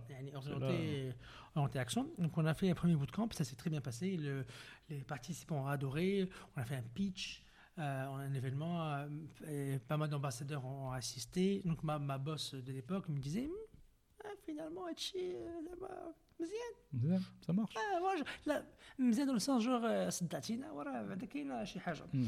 et donc, je l'ai convaincu pour me donner encore plus d'argent l'année d'après. Euh, quand je dis plus d'argent, c'est la première année, j'ai eu 50 000 dirhams. Mais c'est pas, D'accord. c'est pas 500 000, c'est pas. Attends. Euh, La deuxième année, j'ai dit- j'ai eu 100 000 dirhams. Euh, 100 000 dirhams pour, que- pour faire, euh, au lieu de faire un bootcamp, d'en faire deux. Mhm. Hada pour euh, créer un plus de synergie. Mais donc là, on est d'accord que c'est du volontariat. Ça, Dans ce c'était. budget-là, c'est vraiment pour les dépenses courantes. Ah, euh, dépenses courantes, C'est que, ah. c'est que Ah. voilà, tous les, toutes les personnes qui travaillent sur le projet sont volontaires. Ouais, ouais, volontaire. hein. J'ai fait, en fait, c'était, c'était un truc euh, extra. On tape, euh, on Mm. tape Hada. Et, euh, et donc, en gros, de 2000, euh, je te dirais de 2009, je vais zapper rapidement jusqu'en 2011, 2011/2012. Euh, donc, euh, beaucoup de formations. J'avais fait un rythme, euh, un rythme fou. Littéralement, j'avais des événements chaque jour. Mhm. Euh, chaque jour, entre euh, Guilmim, Tantan, Tanja, Oujda, Kaza, Rabat. formations en quoi? Entrepreneur social. En fait, j'avais développé un concept que j'avais appelé Comment changer le monde. D'accord. Et donc, et donc j'avais cette conférence Comment changer le monde. je l'ai faite un million de fois. Et, et beaucoup de gens qui me connaissaient me disaient Mais est-ce que tu n'en as pas marre? Je leur dis Peut-être moi j'en ai marre, mais c'est jamais les mêmes personnes devant moi. Mhm.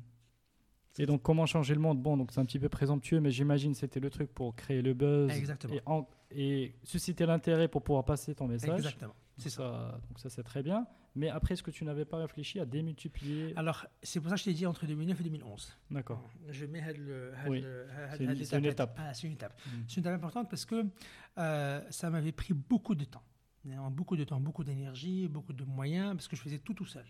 Mhm. Ah, tout tout seul. euh, Et, euh, et c'était vraiment un rythme, euh, je dirais, de fou. Et c'est chaque jour. Mhm. Vraiment chaque jour. Chaque jour. euh, chaque jour. Chaque Week-end compris. Week-end compris. Euh, Week-end compris entre formation, entre conférences, entre journées de réflexion. Hada. Et tu avais arrêté euh, du coup Non, non. le British Non, Council je- non, chaque Non. jour, après 18, après 17 heures. Ok. Ah. Et comment tu faisais euh, Enfin, pour voya- enfin, tu voyageais ou Je- comment à la Bhal d'abord, genre les, les, les villes, c'était le week-end. D'accord. Mais genre Casaraba, c'était durant la semaine. D'accord. Genre Liu- Liuma dans le, chez euh, l'association X, demain chez la, la fac Y, euh, la Hada. Et comment Et- tu gères les, les, les rendez-vous les... Comment Bah, tu entres en contact avec ces personnes? Alors, ce qui est intéressant, c'est que euh, y a- c'était, il y a avait beaucoup de demandes. Mhm. Beaucoup de demandes. Mais genre, beaucoup de demandes. C'est genre, quand j'ai fait la première, en général, il y a quelqu'un qui assiste, qui, euh, qui ça lui dit bah, c'est sympa, est-ce que tu peux venir le- la faire euh, Anna Et euh, c'est vraiment. c'est bouche un- à oreille. Voilà, bouche à oreille, boule de neige. D'accord. Boule de neige. Et, euh, et, euh, j'avais une, une première apparition, apparition sur la télé en 2010, je pense, en 2011, pour un, l'émission, je ne me rappelle plus c'était quoi. Et euh, c'était un truc euh, très rapide, de, 4, de, même pas de 40 secondes. Et euh, beaucoup de gens ont vu Hadak l'intervention à Jbatoum. Mhm. Et j'ai reçu aussi beaucoup de demandes sur Facebook de, de gens. Euh, Hada. Je ne me rappelle même plus c'était quoi le sujet de l'époque. Euh, et donc, Mhm. une, Voilà, donc là, une, comment on dit, un, un cercle un- un vertueux. cercle vertueux. Alors, en 2011, qu'est-ce qui s'est passé dans le monde? Golé, en 2011, qu'est-ce qui s'est passé? En 2011. Hum. Euh, Dis-moi. Ouais, Dis-moi, toi. Ah là, j'ai un trou. Qu'est-ce qui s'est passé en 2011 2011, hein, de l'année, l'année, euh, l'année mythique au monde. Ah oui, bah oui, le printemps. Exactement. Le printemps, le printemps. Alors moi, j'avais beaucoup d'amis, beaucoup Mhm. d'amis en Tunisie, beaucoup d'amis en Égypte. D'accord. D'ailleurs, j'y allais beaucoup, Euh, beaucoup. Euh, et donc, euh, et donc j'ai rencontré aussi des gens qui étaient intéressés par les caisses entrepreneurs sociaux. Je faisais déjà dès 2010, je faisais des formations à l'international sur ces questions-là. Mhm. Et donc en 2011, il y avait un moment de Ouais, c'était le, le, le Kairos. C'était le bon moment. exactement, c'était le bon moment. Dire, C'était le moment, un moment de avec un grand M. Mhm. Il y avait tout un shift de, de, de réflexion, même au Maroc, à Cool, parce que personne ne savait ce qui allait se passer. Mhm. Euh, les gens demandent quelque chose, les systèmes sont en train de réfléchir, il y a des systèmes qui tombent, il y a beaucoup de hada, beaucoup de momentum. Et à cette époque-là, j'avais réalisé que ce que j'avais fait pendant trois ans ne servait à rien du tout. J'ai fait de la réalisation personnelle, Ah, Rien du tout. à rien du tout. Ça- Enfin, euh, là, tu demandais un, un retour sur investissement un peu, un peu court, peut-être.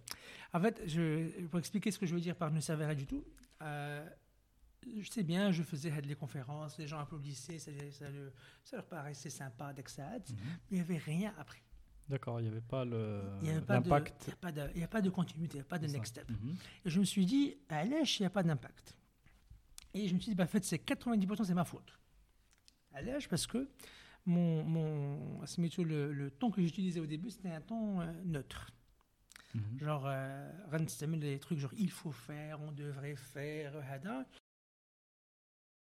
C'était caressé sens du poil. Mhm. Et, euh, et, euh, et j'ai réalisé que finalement, c'était, ça changeait rien du tout. Je créais rien du tout. Je créais un peu un petit moment de réflexion sympa, mais peu d'applaudissements, تبارك الله عليك, euh, مزيان هادشي, الله يعاون, mais rien du tout. Mhm. Euh, et c'est là que j'ai eu mon premier baf, ديال, euh, bah, if I want something to change, je dois changer de manière. C'est là où j'ai découvert les concepts de reality check. Mhm. C'est-à-dire de changer de manière, changer de ton. D'accord. C'est pas Comment, de dire euh, comment, tu as, Hamzine, voilà, Mazic. Comment tu as fait le switch alors? C'est un switch. Euh, oui, d'accord. Alors, ah. comment tu l'as fait? Je le fais par exemple dans une conférence. Je dis pas, oui, nous avons des problématiques de développement là. Ah, je vais le Je vais le faire. Et donc, et bien sûr, ça, ça, ça crée du choc, ça crée beaucoup de violence. Et, tu as les deux tendances. Tu as les gens qui disent mais non, mais oui. Tu n'as pas de, il y a pas de, il y a pas de de milieu. Hmm.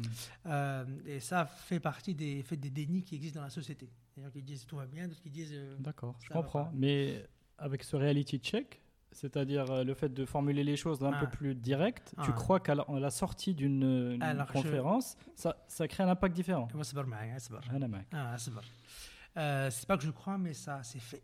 Mm-hmm. Mm. 2011 à 2000, fait fin 2011 à fin mi-2012. Euh, donc, c'est la première réalisation, c'est de, de changer de ton. Parce que finalement, il n'y avait pas de différence entre ce que- je disais ou ce que je l'akhbar. Mhm. Et Donc, euh, ça montre pas la, vraie réalité. Et deuxième chose, c'est que euh, ça dépendait beaucoup de moi. Beaucoup de moi, ça demandait beaucoup d'efforts. Et au final, ça ne créait pas quelque chose d'intéressant.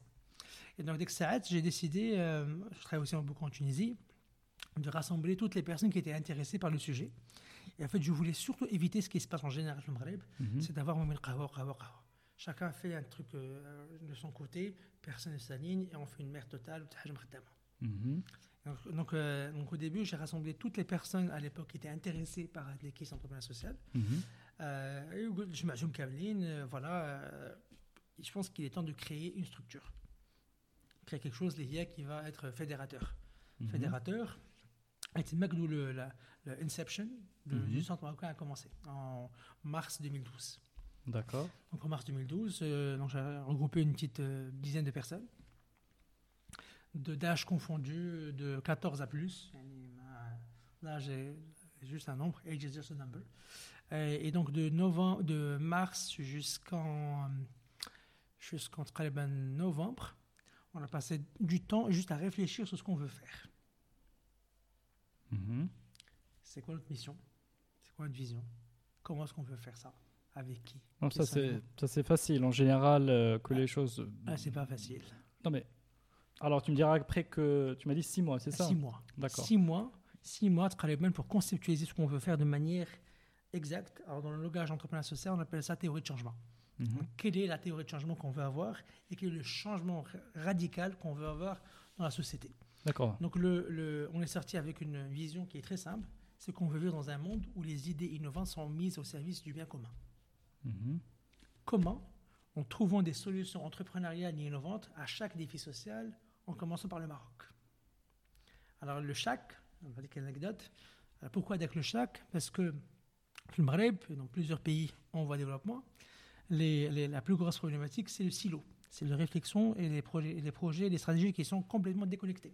Mhm. La santé déconnectée de l'éducation, déconnectée du transport, déconnectée de l'énergie. et هذا. وإحنا, on s'est dit, dès que ça arrête, je vais commencer par les deux. إحنا, parce que mais j'ai un an. Mhm. Il y a beaucoup plus de monde euh, qui ont rejoint had le, had le navire. C'est de, bah, si on veut éviter euh, ce qui ne marche pas dans le système, bah, il faut qu'on change de paradigme de réflexion. Qu'on ne peut pas réfléchir tout seul, on doit réfléchir avec. Et le deuxième mot-clé de had la mission, trouver, on s'est dit, c'est pas à nous de faire les solutions. Mais il faut qu'on cherche les gens qui ont des solutions et leur donner les moyens pour que les solutions puissent fonctionner et avoir, avoir le jour. Et voir le jour. Alors, ce qui s'est passé avec la période du cycle est intéressant. je, faisais un, je, faisais une, summer camp, un summer course en, Espagne sur la pensée critique, le discours interreligieux. C'est le sujet qui m'intéresse. Et un qui a été, j'ai un projet qui serait bien pour toi, j'ai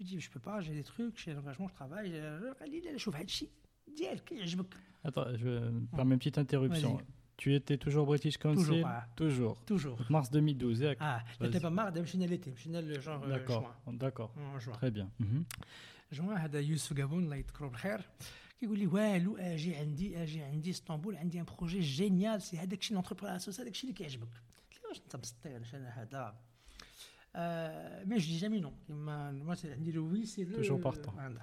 آه صافي جو كان عندي واحد اون سيمين دو كونجي آه صافي قال لي شوف راه الشركه اللي انا فيها يفون تونفوي البيي يفون تو تونفوي هما جاي- جايبينك صافي كيوصلني الميل Alors, encore une petite interruption. Est-ce que tu étais connu à ce moment-là كوني او في المغرب وي Je- C'est-à-dire en que tu fait- avais fait le TEDx euh, ah c'était après TEDx c'est après tout ça D'accord. Donc, euh, on va dire que tu étais un petit peu connu. Un petit peu ouais, connu, c'est relatif, mais je dirais. euh, ah, ouais, Ok. euh, parce que le TEDx, c'est en, 2000, qu'elle est en 2000, euh, 2011. Hein. D'accord. Hmm. Donc, Une c'est un éminence. petit peu connu. Ah, un petit peu, un petit peu connu.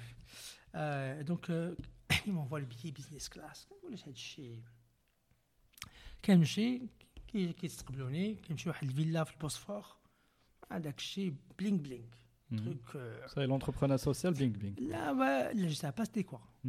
دابا مازال غادي حيت كنعرف السيد Mhm. كنعرف جو سا با سيتي كوا كي دخل كانت عند واحد لا فيلا آه، لا بيسين داكشي على جوجل هذا هذا شنو هذا الشيء هذا سي اون بلاتفورم باغي نديرو بحال ان ريزو سوسيال بور لو موند مسلمان مزيان بور لي زيدي بوزيتيف انسبيري لي جون مزيان هاد الافكار Mhm. Très bien, pourquoi pas. Ça veut dire je je te fais rencontrer les, les, les, les dirigeants. Les dirigeants le projet Smithou, Salam World. Là, le PDG Russie, qui a le point. Mhm. Le député qui a le Kazakh et le Russe, point. Euh, le député troisième qui a le, le Russe et l'Arabe. D'abord, l'anglais. Personne ne parle mhm. anglais. C'est une boîte bizarre. آه، هاد هاد l'histoire الناس ما كيعرفوهاش آه، بزاف سي بواط بيزار روس Mhm. باغي نديرو ريزو سوسيال بور لي musulmans Mhm. ça sonne euh, very shady. صافي كنمشي كنتلاقى بلا بروميير بيرسون دوزيام بيرسون بيرسون كيجوني دي جون زعما ساب ديسبري زعما انا ب- كنسولهم سا مارش كومون شنو هو الموديل ايكونوميك ما عارفين حتى لعبه Mhm. حتى لعبه عارفين بان عندهم بزاف الفلوس Et à l'époque, ils avaient rencontré tous les présidents du monde, tous les chefs d'État, Tohada, pour vendre le concept. Et euh, dès que ils avaient une réception avec des Américains, enfin, un voyage organisé. Euh, donc, euh, on s'est invité par défaut. Ils ont fait la présentation de le projet. Ou une audience, ou les questions, ou. Mhm. Tiens, how does it work? On m'a dit, on a parce que je connais Rachid Lartlé. J'agite à, à 8 h du matin. Mmh. Donc, euh, un téléphone qu'ils n'avaient aucune idée. Ils avaient mhm. beaucoup d'argent. Mhm. Mhm. C'était l'expression d'Al Qadir. Donc, là, sur le show, je suis resté avec eux. Euh, donc, j'ai démissionné du Maghreb. Mmh. J'ai démissionné parce que j'avais atteint la courbe d'apprentissage où j'avais plus euh, autre chose d'intéressant à faire. Donc, ouais, fait le tour. Fait le tour. Et c'était une nouvelle aventure qui allait très. Ça allait intéressant, c'était très bien payé. هذا euh, أنا- c'est pas l'argent qui m'intéresse, mais c'était le, le sens ديال Oui, le, c'est, tu avais les moyens Ah. de, de, de tes ambitions. Voilà, de faire un truc. Et je me suis dit, pourquoi pas un truc à l'échelle nationale, mondiale, globale, هذا. Euh, et entre-temps, donc le- le- le- l'équipe du centre a commencé à travailler. On a commencé à s- structurer les, les, les- les programmes, les, ac- les actifs. On avait une personne, Mouna, euh, qui avait commencé à faire ça à temps plein. Alors, juste une petite question, si tu permets, tu- Mhm. parce que tu en parles d'une manière aussi simple, Ah. mais les 12, co- les 12 17, personnes, les. 10 comment, en quelques mots, comment vous vous êtes rencontrés? Qui était à la tête? Euh, Déjà, gérer un groupe de 4-5 personnes, c'est Mhm. difficile. Alors, comment Je pense qu'il y a des, des- des leçons. euh, Alors, les- le point commun, c'est que c'était des gens que je connaissais? Ah non, Mhm. je, connaissais, je les connaissais tous. Euh, je les connaissais comment Soit parce qu'on avait fait des projets ensemble, ou là, ils étaient, ils étaient intéressés par les questions d'entrepreneuriat social. D'accord. Et donc au début, il n'y avait pas vraiment de gestion, parce qu'au début, il n'y avait pas de projet. D'accord. Au début, en fait, la, la gestion, c'était de mettre en place le projet, c'est-à-dire réfléchir, faire de la stratégie. Donc, c'était pas, il n'y avait pas de. Oui, je comprends. Il n'y avait pas encore de. il n'y avait pas d'action. Il n'y avait pas d'action concrète. Il n'y avait pas d'action. Avec l'histoire d'Hitchbuck, في هذاك ال- في هذاك ال- avant que je parte en Turquie في هذاك ال- في هذيك لا بيريود كنت راكب في التران entre Casa ورباط Il y avait deux personnes devant moi qui يهضروا بالانجلي donc le train à la navette Casa Port Mhm. ou l'anglais في Casa Port c'est pas commun ما tu entends pas ça chaque jour صافي كيهضروا كيهضروا كيهضروا وكانوا جالسين قدامي آه، و- وبداو كيجبدوا دي نون دو جون que je connaissais وانا دخلت معاهم في الهضره Mhm. هذا Il s'est avéré que Houma, c'est une fondation américaine, j'ai une Marib pour voir euh, les projets qu'ils financent. Wahid, c'est le vice-président de la fondation. Le Khola, c'est une marocaine américaine, maroco-américaine, qui est chargée du programme Fem Marib. Ça va être Sahbna, un exercice qui une conférence stats. Attends, excuse-moi, là tu nous donnes une leçon de comment saisir une opportunité. Ah, Je suis désolé, tu passes un peu vite, ah. mais tu aurais pu euh, mettre le, nez dans ton ah, journal ou Voilà, tu as quand même euh, saisi une opportunité. Ah. لا لا، en sachant qu'au début c'était انا انا انا عندي واحد la curiosité non stop يعني ما نحشمش نمشي واحد Mhm.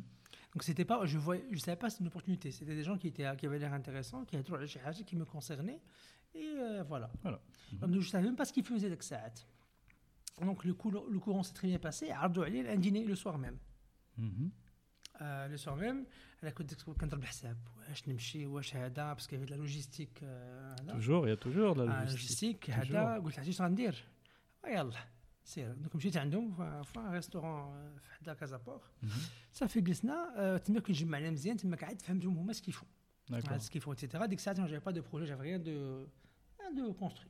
Ça fait, on s'est échangé des contacts, euh, Pslama, Pslama, see you soon, see you soon. Et j'étais resté en contact avec la dame, c'était Fat- Fatima, qui était euh, chargée de dire le Maghreb. Et on s'était aussi WhatsAppé de temps en temps, là-bas ça va, bon, il n'y avait pas WhatsApp à l'époque euh, très commun, mais مازال كان كنا هذا et واحد المره كنت جاي المغرب هي آه، قالت لي آه، او un من رباط آه، if you want to meet قلت لها Mhm. ça tombe bien parce que j'organise une conférence parmi les conférences que je faisais D'accord. كانت كونفرنس في لو جي او افيك لا جون شومبر انترناسيونال جات هي تصدمات علاش تصدمات باسكو سيتي لا بروميير فوا كتجي لان ايفينمون في المغرب لا ماجوريتي سكو دي جون باسكو هما يزافي لابيتود دو ترافايي مع داك واحد ديك الجمعيات الثقال دي تروك فيدراسيون سيكتوريال وهذاك Hmm. On va dire des, des- soit des cadres, soit Ah, des, des- actifs, des soit âges- des âges un peu, un لا peu موين داج matures. سي 55 D'accord. جات لقات دي ناس صغار كيهضروا dommage dans le sens positif, du terme. C'est parce que ça, ça faisait 10 ans que je travaillais au Maghreb, mais elle n'avait jamais rencontré Hmm. les communautés. De la couche à dire, euh, souterraine qu'on ne, pas qu'on ne connaît pas, qui n'est pas visible. qui n'est pas forcément visible, ou Hada, ou les jeunes qui parlent l'anglais. Ça fait, un bête, qui est I want to support you. Et ça, j'avais pas de structure, j'avais rien du tout. Hmm. Euh, ça fait. euh, Tu as commencé à négocier. Là, il n'y a pas de négociation. Premier challenge, c'est eux, qui dit, Ah, je veux, I want to give you money, mais il faut structure. Donc, dès que ça a il fallait ramener les gens pour créer la structure. Les D'accord. 17. Donc, et donc, en fait, c'est grâce à Fatima qui nous a poussé, stressé, pour avoir notre récépissé. Et j'ai eu dès que ça, je sais pas, 10 000 dollars ou 15 000 dollars. Donc, euh, premier financement, j'aime très. Donc, euh, c'est pas juste des trucs euh, qui arrivent le. C'est une association, c'est ça C'est une fondation. Ah, Oui, le- comment. Association, Une, une association. Alors, on a passé beaucoup de temps à chercher parce que euh, là, on a choisi l'association parce que c'était le truc le plus simple. Le plus Mm. simple, pouvoir recevoir de l'argent d'étrangers ou hada. Donc tu as eu 100 150 000 dollars Ah, dans là, un train, là, non? 150 000 dirhams dirhams dans un train. ah, dans un train. D'accord. D'un train Rabat. Très bien. Bah, tu sais maintenant, il y a le train qui va jusqu'à Tanger. Ah, ça je peut- sais, donc ça va être, euh, ça va être plus. Euh, donc, toujours la même, la même période, il y a le CEF, donc je suis en Turquie, au Jet. Et là, je bossais beaucoup en Tunisie. Donc, il y avait aussi la création du centre tunisien de l'entrepreneuriat social. Tu vois, moi, comme ça, parce que les mêmes. هذا. وهما كانوا يخدموا avec une- avec une fondation allemande. آه، قالوا لهم راه عرفتي راه حتى في المغرب عندنا واحد الناس ديالنا زوينين طق طق طق قال لك عرفتي شنو فو فينانسي واحد اون اكتيفيتي pour voir comment comment ça marche وهذه سي اون انيكدوت غتعجبك باسكو سي اون فونداسيون الماند Mhm. وكانت هذا ليفينمون غادي يكون في رمضان برومي جور رمضان Mhm. آه، آه، حنا درنا كل ليفينمون غادي يبدا مع تسعود فوقاش جاو المغاربه فوقاش جاو لي زالمون Mhm. à ton avis À Premier jour de 9 Ramadan. heures, euh, enfin, ah, bah, à Ah, l'heure. Premier jour de Ramadan. ah. Hmm. À l'heure, à l'heure dite Les deux Hmm. ولا Je sais pas. واخا alors المغاربه جاو كلهم في الوقت المغ- les allemands جاو معطلين Ah, d'accord. علاش parce qu'ils pensaient pas qu'on allait, qu'on allait commencer à l'heure Hmm. حيت قال لك حنا في المغرب on n'a jamais eu ça D'accord, ok. Oui, ben voilà. Donc ça, c'est une déformation. euh, c'est une comment- déformation et justement ils- et surtout que les participants اللي جايين من وجده اللي جايين من هذا الناس باتوا في الطريق كاملين باش يوصلوا Hmm. في الوقت آه هذاك سيتي parmi les premiers événements qu'on a organisé سميتو كان في كووركين البرومي كووركين سبيس المغربي اللي سد سميتو انسان Mhm. كان في عين سبع آه كانت حلالته ابتسام الغناوي آه parce que les gens quand ils parlent de, de les espaces etc il faut qu'ils connaissent un peu l'historique Mhm. Euh, donc ils ont dû faire malheureusement un an après parce que les modèles économiques des coworking space euh, sont compliqués. Et donc, euh, donc on a organisé l'événement et grâce à l'événement, on مازال عندنا beaucoup de membres, c'est-à-dire que la communauté اللي يحضروا في ذاك l'événement, il y a شحال دابا 7-8 ans qui sont toujours actifs jusqu'à maintenant. D'accord. Donc, مشيت عاوتاني en Turquie, aller-retour, je faisais beaucoup d'allers-retours. À un moment, je trouvais que le projet en Turquie n'avançait pas. N'avançait pas ou, euh, euh, c'était beaucoup trop politique, il n'y avait pas de, il y a pas de concret. On a un avec l'obsession de concret. Je comprends. Ça fait les Africains, les simples, en et on a vu notre première conférence de lancement du centre. Le 2 décembre 2012. À la conférence de lancement de Navarbat, c'était quoi l'objectif là C'est de présenter eh ben, aux gens ce qu'on voulait faire et de co-créer avec les gens nos programmes. Mais avec l'objectif de qu'est-ce que vous voulez faire? Mhm. Euh, donc, l'hôtel. Euh, donc, en fait, vous étiez juste une plateforme Une plateforme. Hein. C'est ça, une plateforme de réflexion Au début, à des réflexions, on n'avait pas de programme, pas d'outils, rien de concret. Okay. Donc, de la conférence euh, le 2 décembre 2012, ou 2011, 2012, je pense. Puis, on a présenté les programmes d'Yadna et on a fait la un brainstorming collectif. Et c'est là qu'on a décidé des priorités. Qu'est-ce qui était important? Par quoi est-ce qu'on voulait commencer? Et l'ironie du sort encore, a fait que, on peut appeler ça le hasard ou le destin ou l'aménagement, avec le, en fin 2012, euh, SAFE, les autres tout à l'heure, c'est l'association que j'avais rejoint quand j'étais étudiant. Euh, je suis actif en, tant qu'alumni, mais chez Adam. Donc en 2012, ils ont changé de nom pour devenir Chnou Enactus. Mhm.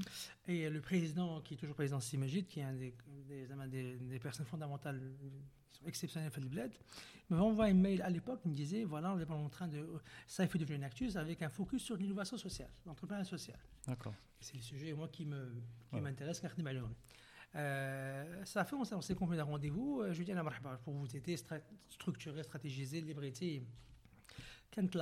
Sachant que Enactus, c'est donc euh, dans le réseau des écoles de commerce ou d'ingénieurs. Enactus, c'est le, fait, c'est le plus grand réseau euh, de développement de l'esprit entrepreneurial mhm. euh, des jeunes euh, au Maroc slash au monde.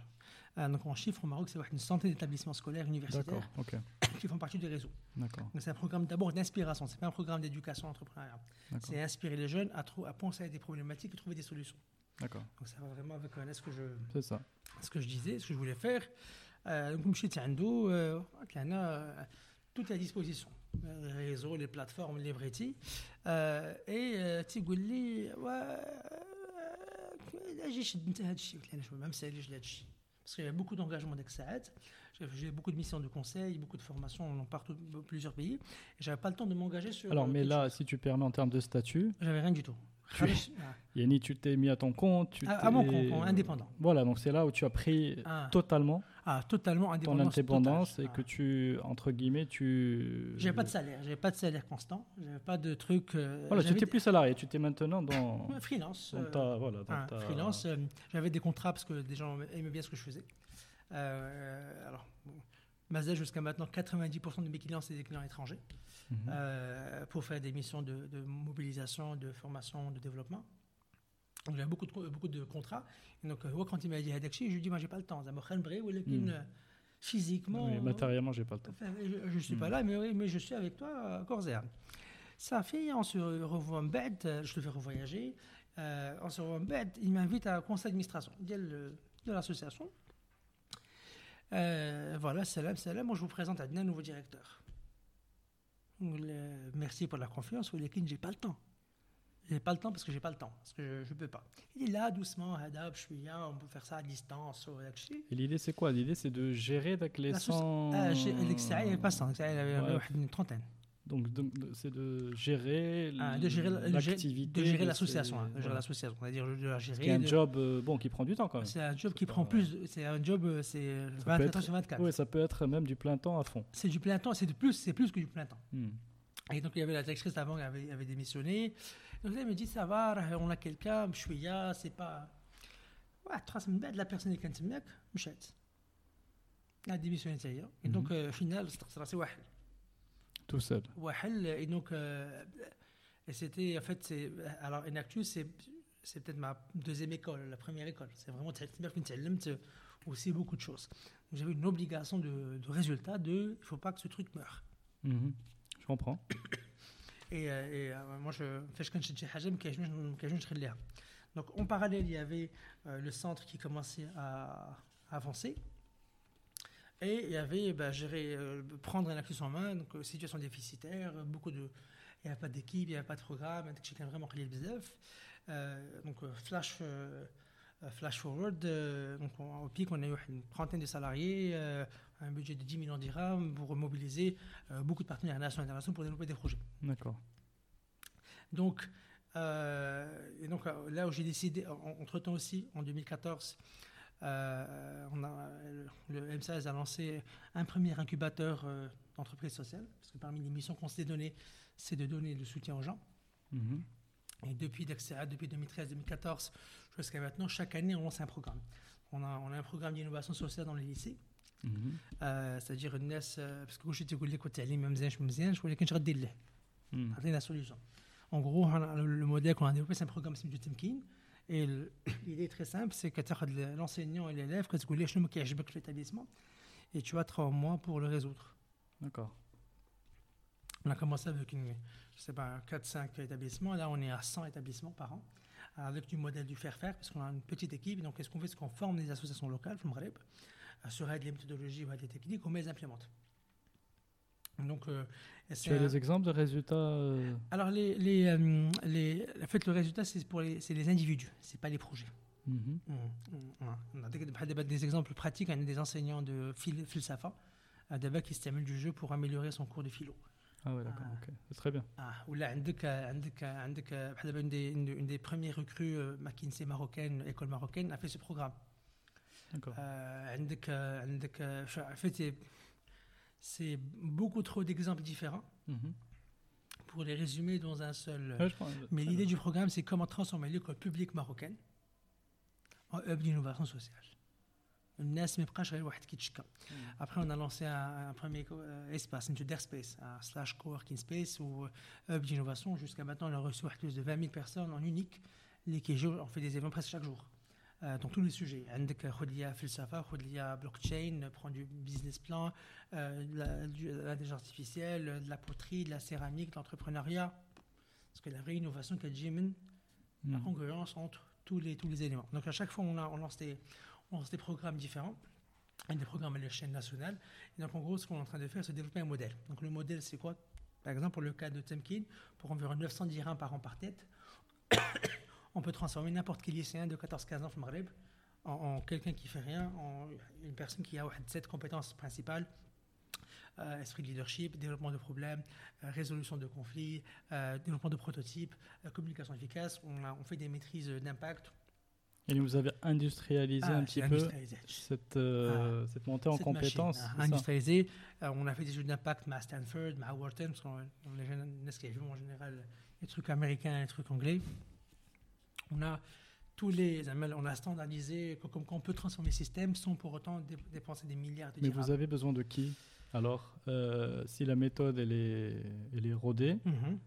Euh, vous avez besoin de volontaires pour démultiplier Alors oui, alors, le, modèle fondamentalement fonctionne sur les associations de quartier. Donc il faut des, il faut, il faut des gens locaux euh, que nous, on forme la campagne, au moins ils démultiplient. Donc en gros, c'est comme si tu as une association qui euh, adopte 2, 3, 4 lycées. Hmm. Mais d'abord, le modèle est un peu limité parce qu'on arrive à toucher que 10, que 10 élèves par établissement. Euh, parce que tu ne peux pas faire une formation à plus de 40 personnes. S'il y a plus de monde, tu peux avoir plus d'établissements, tu as plus de ressources. Et bien sûr, si tu as plus d'argent, tu peux faire plus de volume et donc plus de qualité. Donc, regardez un exemple. Pour le cas d'Inactus, ce qu'on a pu standardiser, c'est environ 2400 dirhams par an par tête. On peut transformer un étudiant de 18 à 25. Les macarons, j'ai des chez projet qui est complètement employable, qui peut développer un projet, qui sait faire une start-up. Hmm. Donc à chaque fois des choses qui sont documentalisées. Et donc pour résumer tout ça, l'ensemble des programmes et des activités, l'idée est la même, c'est comment créer une génération, pas forcément une génération jeune, mais une génération communautaire de personnes qui euh, identifient des, problématiques, qui trouvent des solutions. Mhm. par exemple, on a un programme de formation de formateurs, ben, la moyenne d'âge c'est de 45 ans. Donc c'est pas juste les jeunes, qui là, c'est vraiment toute personne qui veut faire quelque chose euh, d'utile et de instructif. Et voilà, et, j'en passe. Très bien. Bah, écoute, merci beaucoup pour toutes ces explications. Euh, je crois qu'on a bien avancé dans le temps. Alors, si tu permets, on va rentrer dans une série de, questions, euh, de questions un peu plus ciblées. Euh, par exemple, quelles seraient tes astuces pour, que tu aimerais partager mhm. pour convaincre Connaître le besoin de l'autre. Si tu veux convaincre quelqu'un de quelque chose, tu fais là, qu'est-ce qu'il veut? Alors, est-ce que tu as eu des situations où tu, tu étais un petit peu... euh, Toujours, toujours, parce que les, les- en fait, tout- alors, la vie, c'est un marché continu. Euh, un des enfants, tu veux qu'ils fassent quelque chose, il faut que tu arrives à les convaincre, pour pas les forcer, parce, parce qu'il faut que ça vienne de chez eux. Euh, عندك, euh, un établissement public ou une entreprise, par par exemple, restons dans le cas des entreprises, on va prendre un exemple qui fâche. Le- L'année dernière, le Maroc il y avait avec le boycott. Mhm. Le boycott de, de trois marques, ديال euh, Ferreria, Central et euh, euh, Sidi Ali. Euh, Le boycott, euh, beaucoup d'encre euh, est sortie sur ça parce que tout le monde parle de ce que c'est, personne ne sait d'où ça vient, comment, pourquoi, etc. Alors moi, j'ai travaillé avec la, la- la- la marque centrale sur la question Hadi.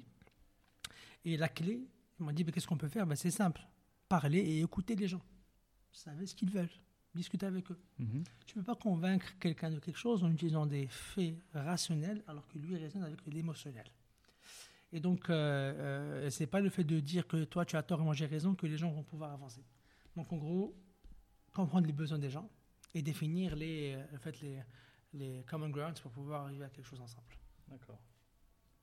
Alors, que- euh, autre question, quel est le livre que, alors soit qui t'a inspiré le plus, Hmm. les livres, hein, bzaf. ou alors celui que tu offrirais, Mhm. que tu offres le plus. Mhm. Alors, j'offre beaucoup de livres et je donne beaucoup de livres. Donc, euh, euh, pour la manière de penser, il y en a un qui est sympa qui s'appelle Start with Why. Hada pour les gens qui veulent un peu challenger leur manière de réfléchir. Euh, pour les gens qui sont intéressés sur les questions de parcours, vocation, euh, passion, un livre qui s'appelle euh, The Elements, How Finding Your Passion Changes Everything.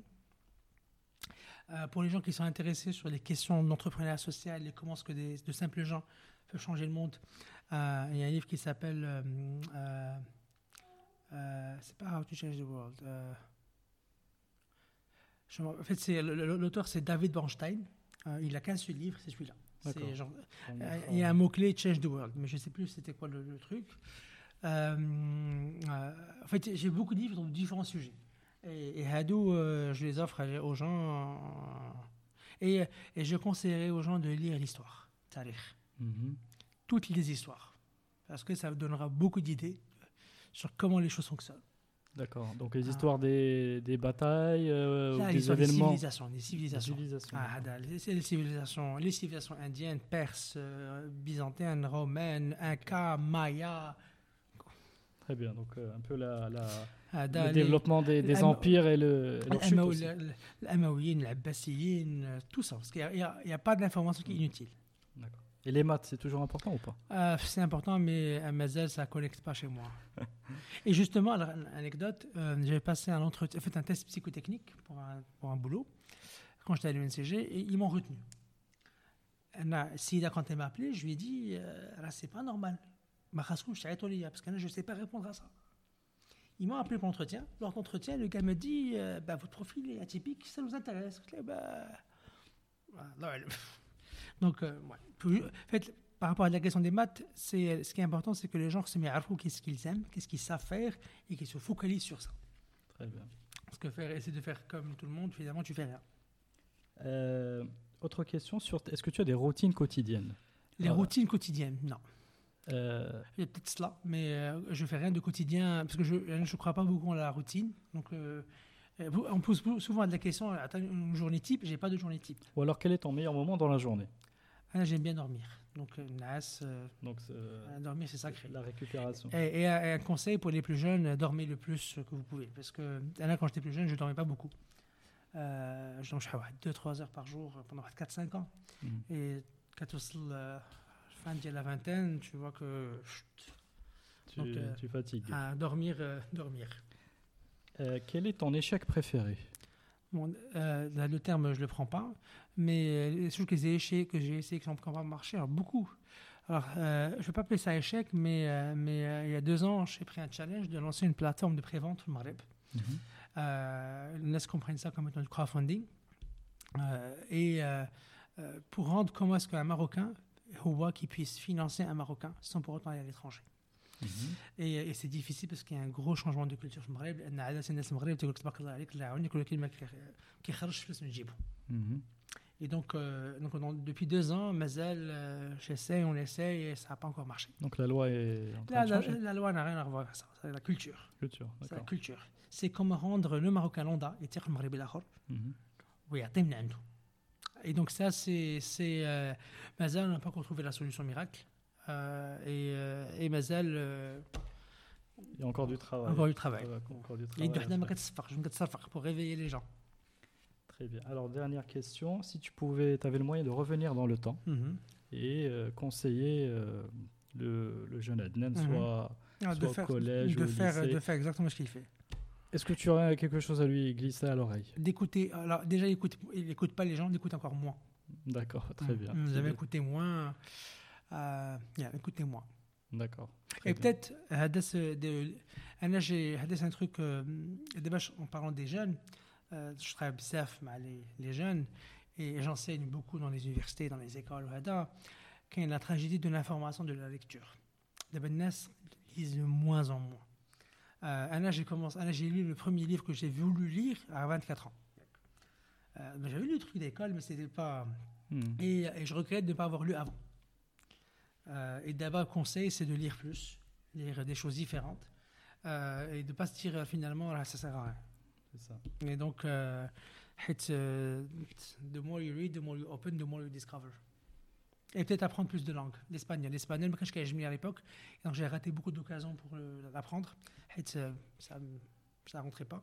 Et voilà, peut-être alors peut-être un autre enseignement qui serait intéressant, vu que tu es, tu es, speaker, mm. c'est quoi tes, oh, quand même, tes, tes petites astuces pour les, les gens qui, qui, débutent, qui auraient le trac? Bah Déjà, parler normalement. Réfléchir à ce que tu parles avec quelqu'un que tu connais. Mhm. Il y a une phrase qui, qui, me, qui me, fait rire. Euh, personne n'est mort de parler en public. Mm. Nobody has ever died from public speaking.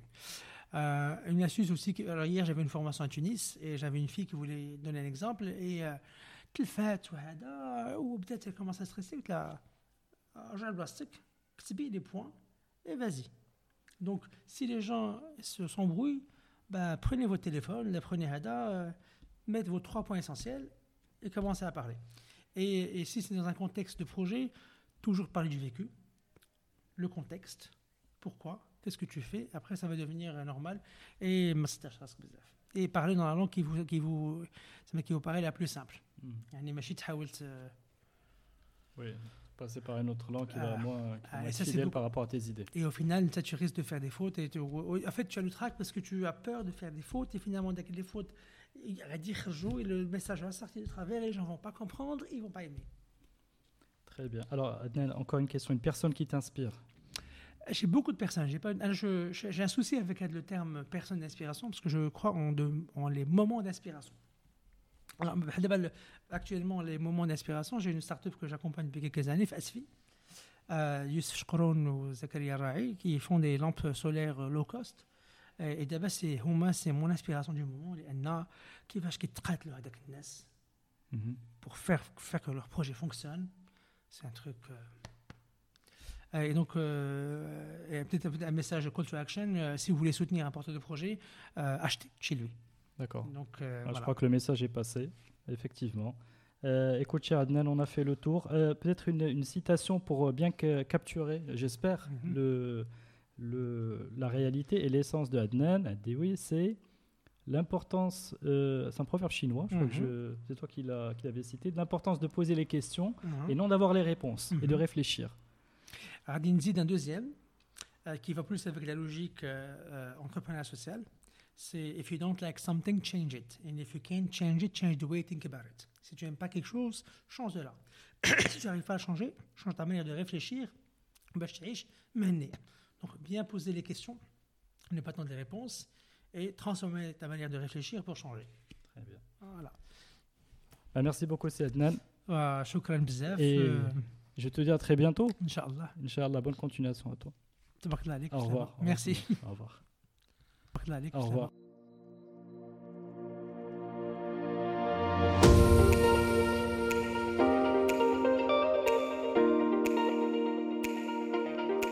Merci d'avoir suivi cet épisode de Génération Kairos. N'hésitez pas à vous abonner, à le noter et en parler autour de vous. L'habillage musical est issu de Ixon et s'appelle New Day. Chao.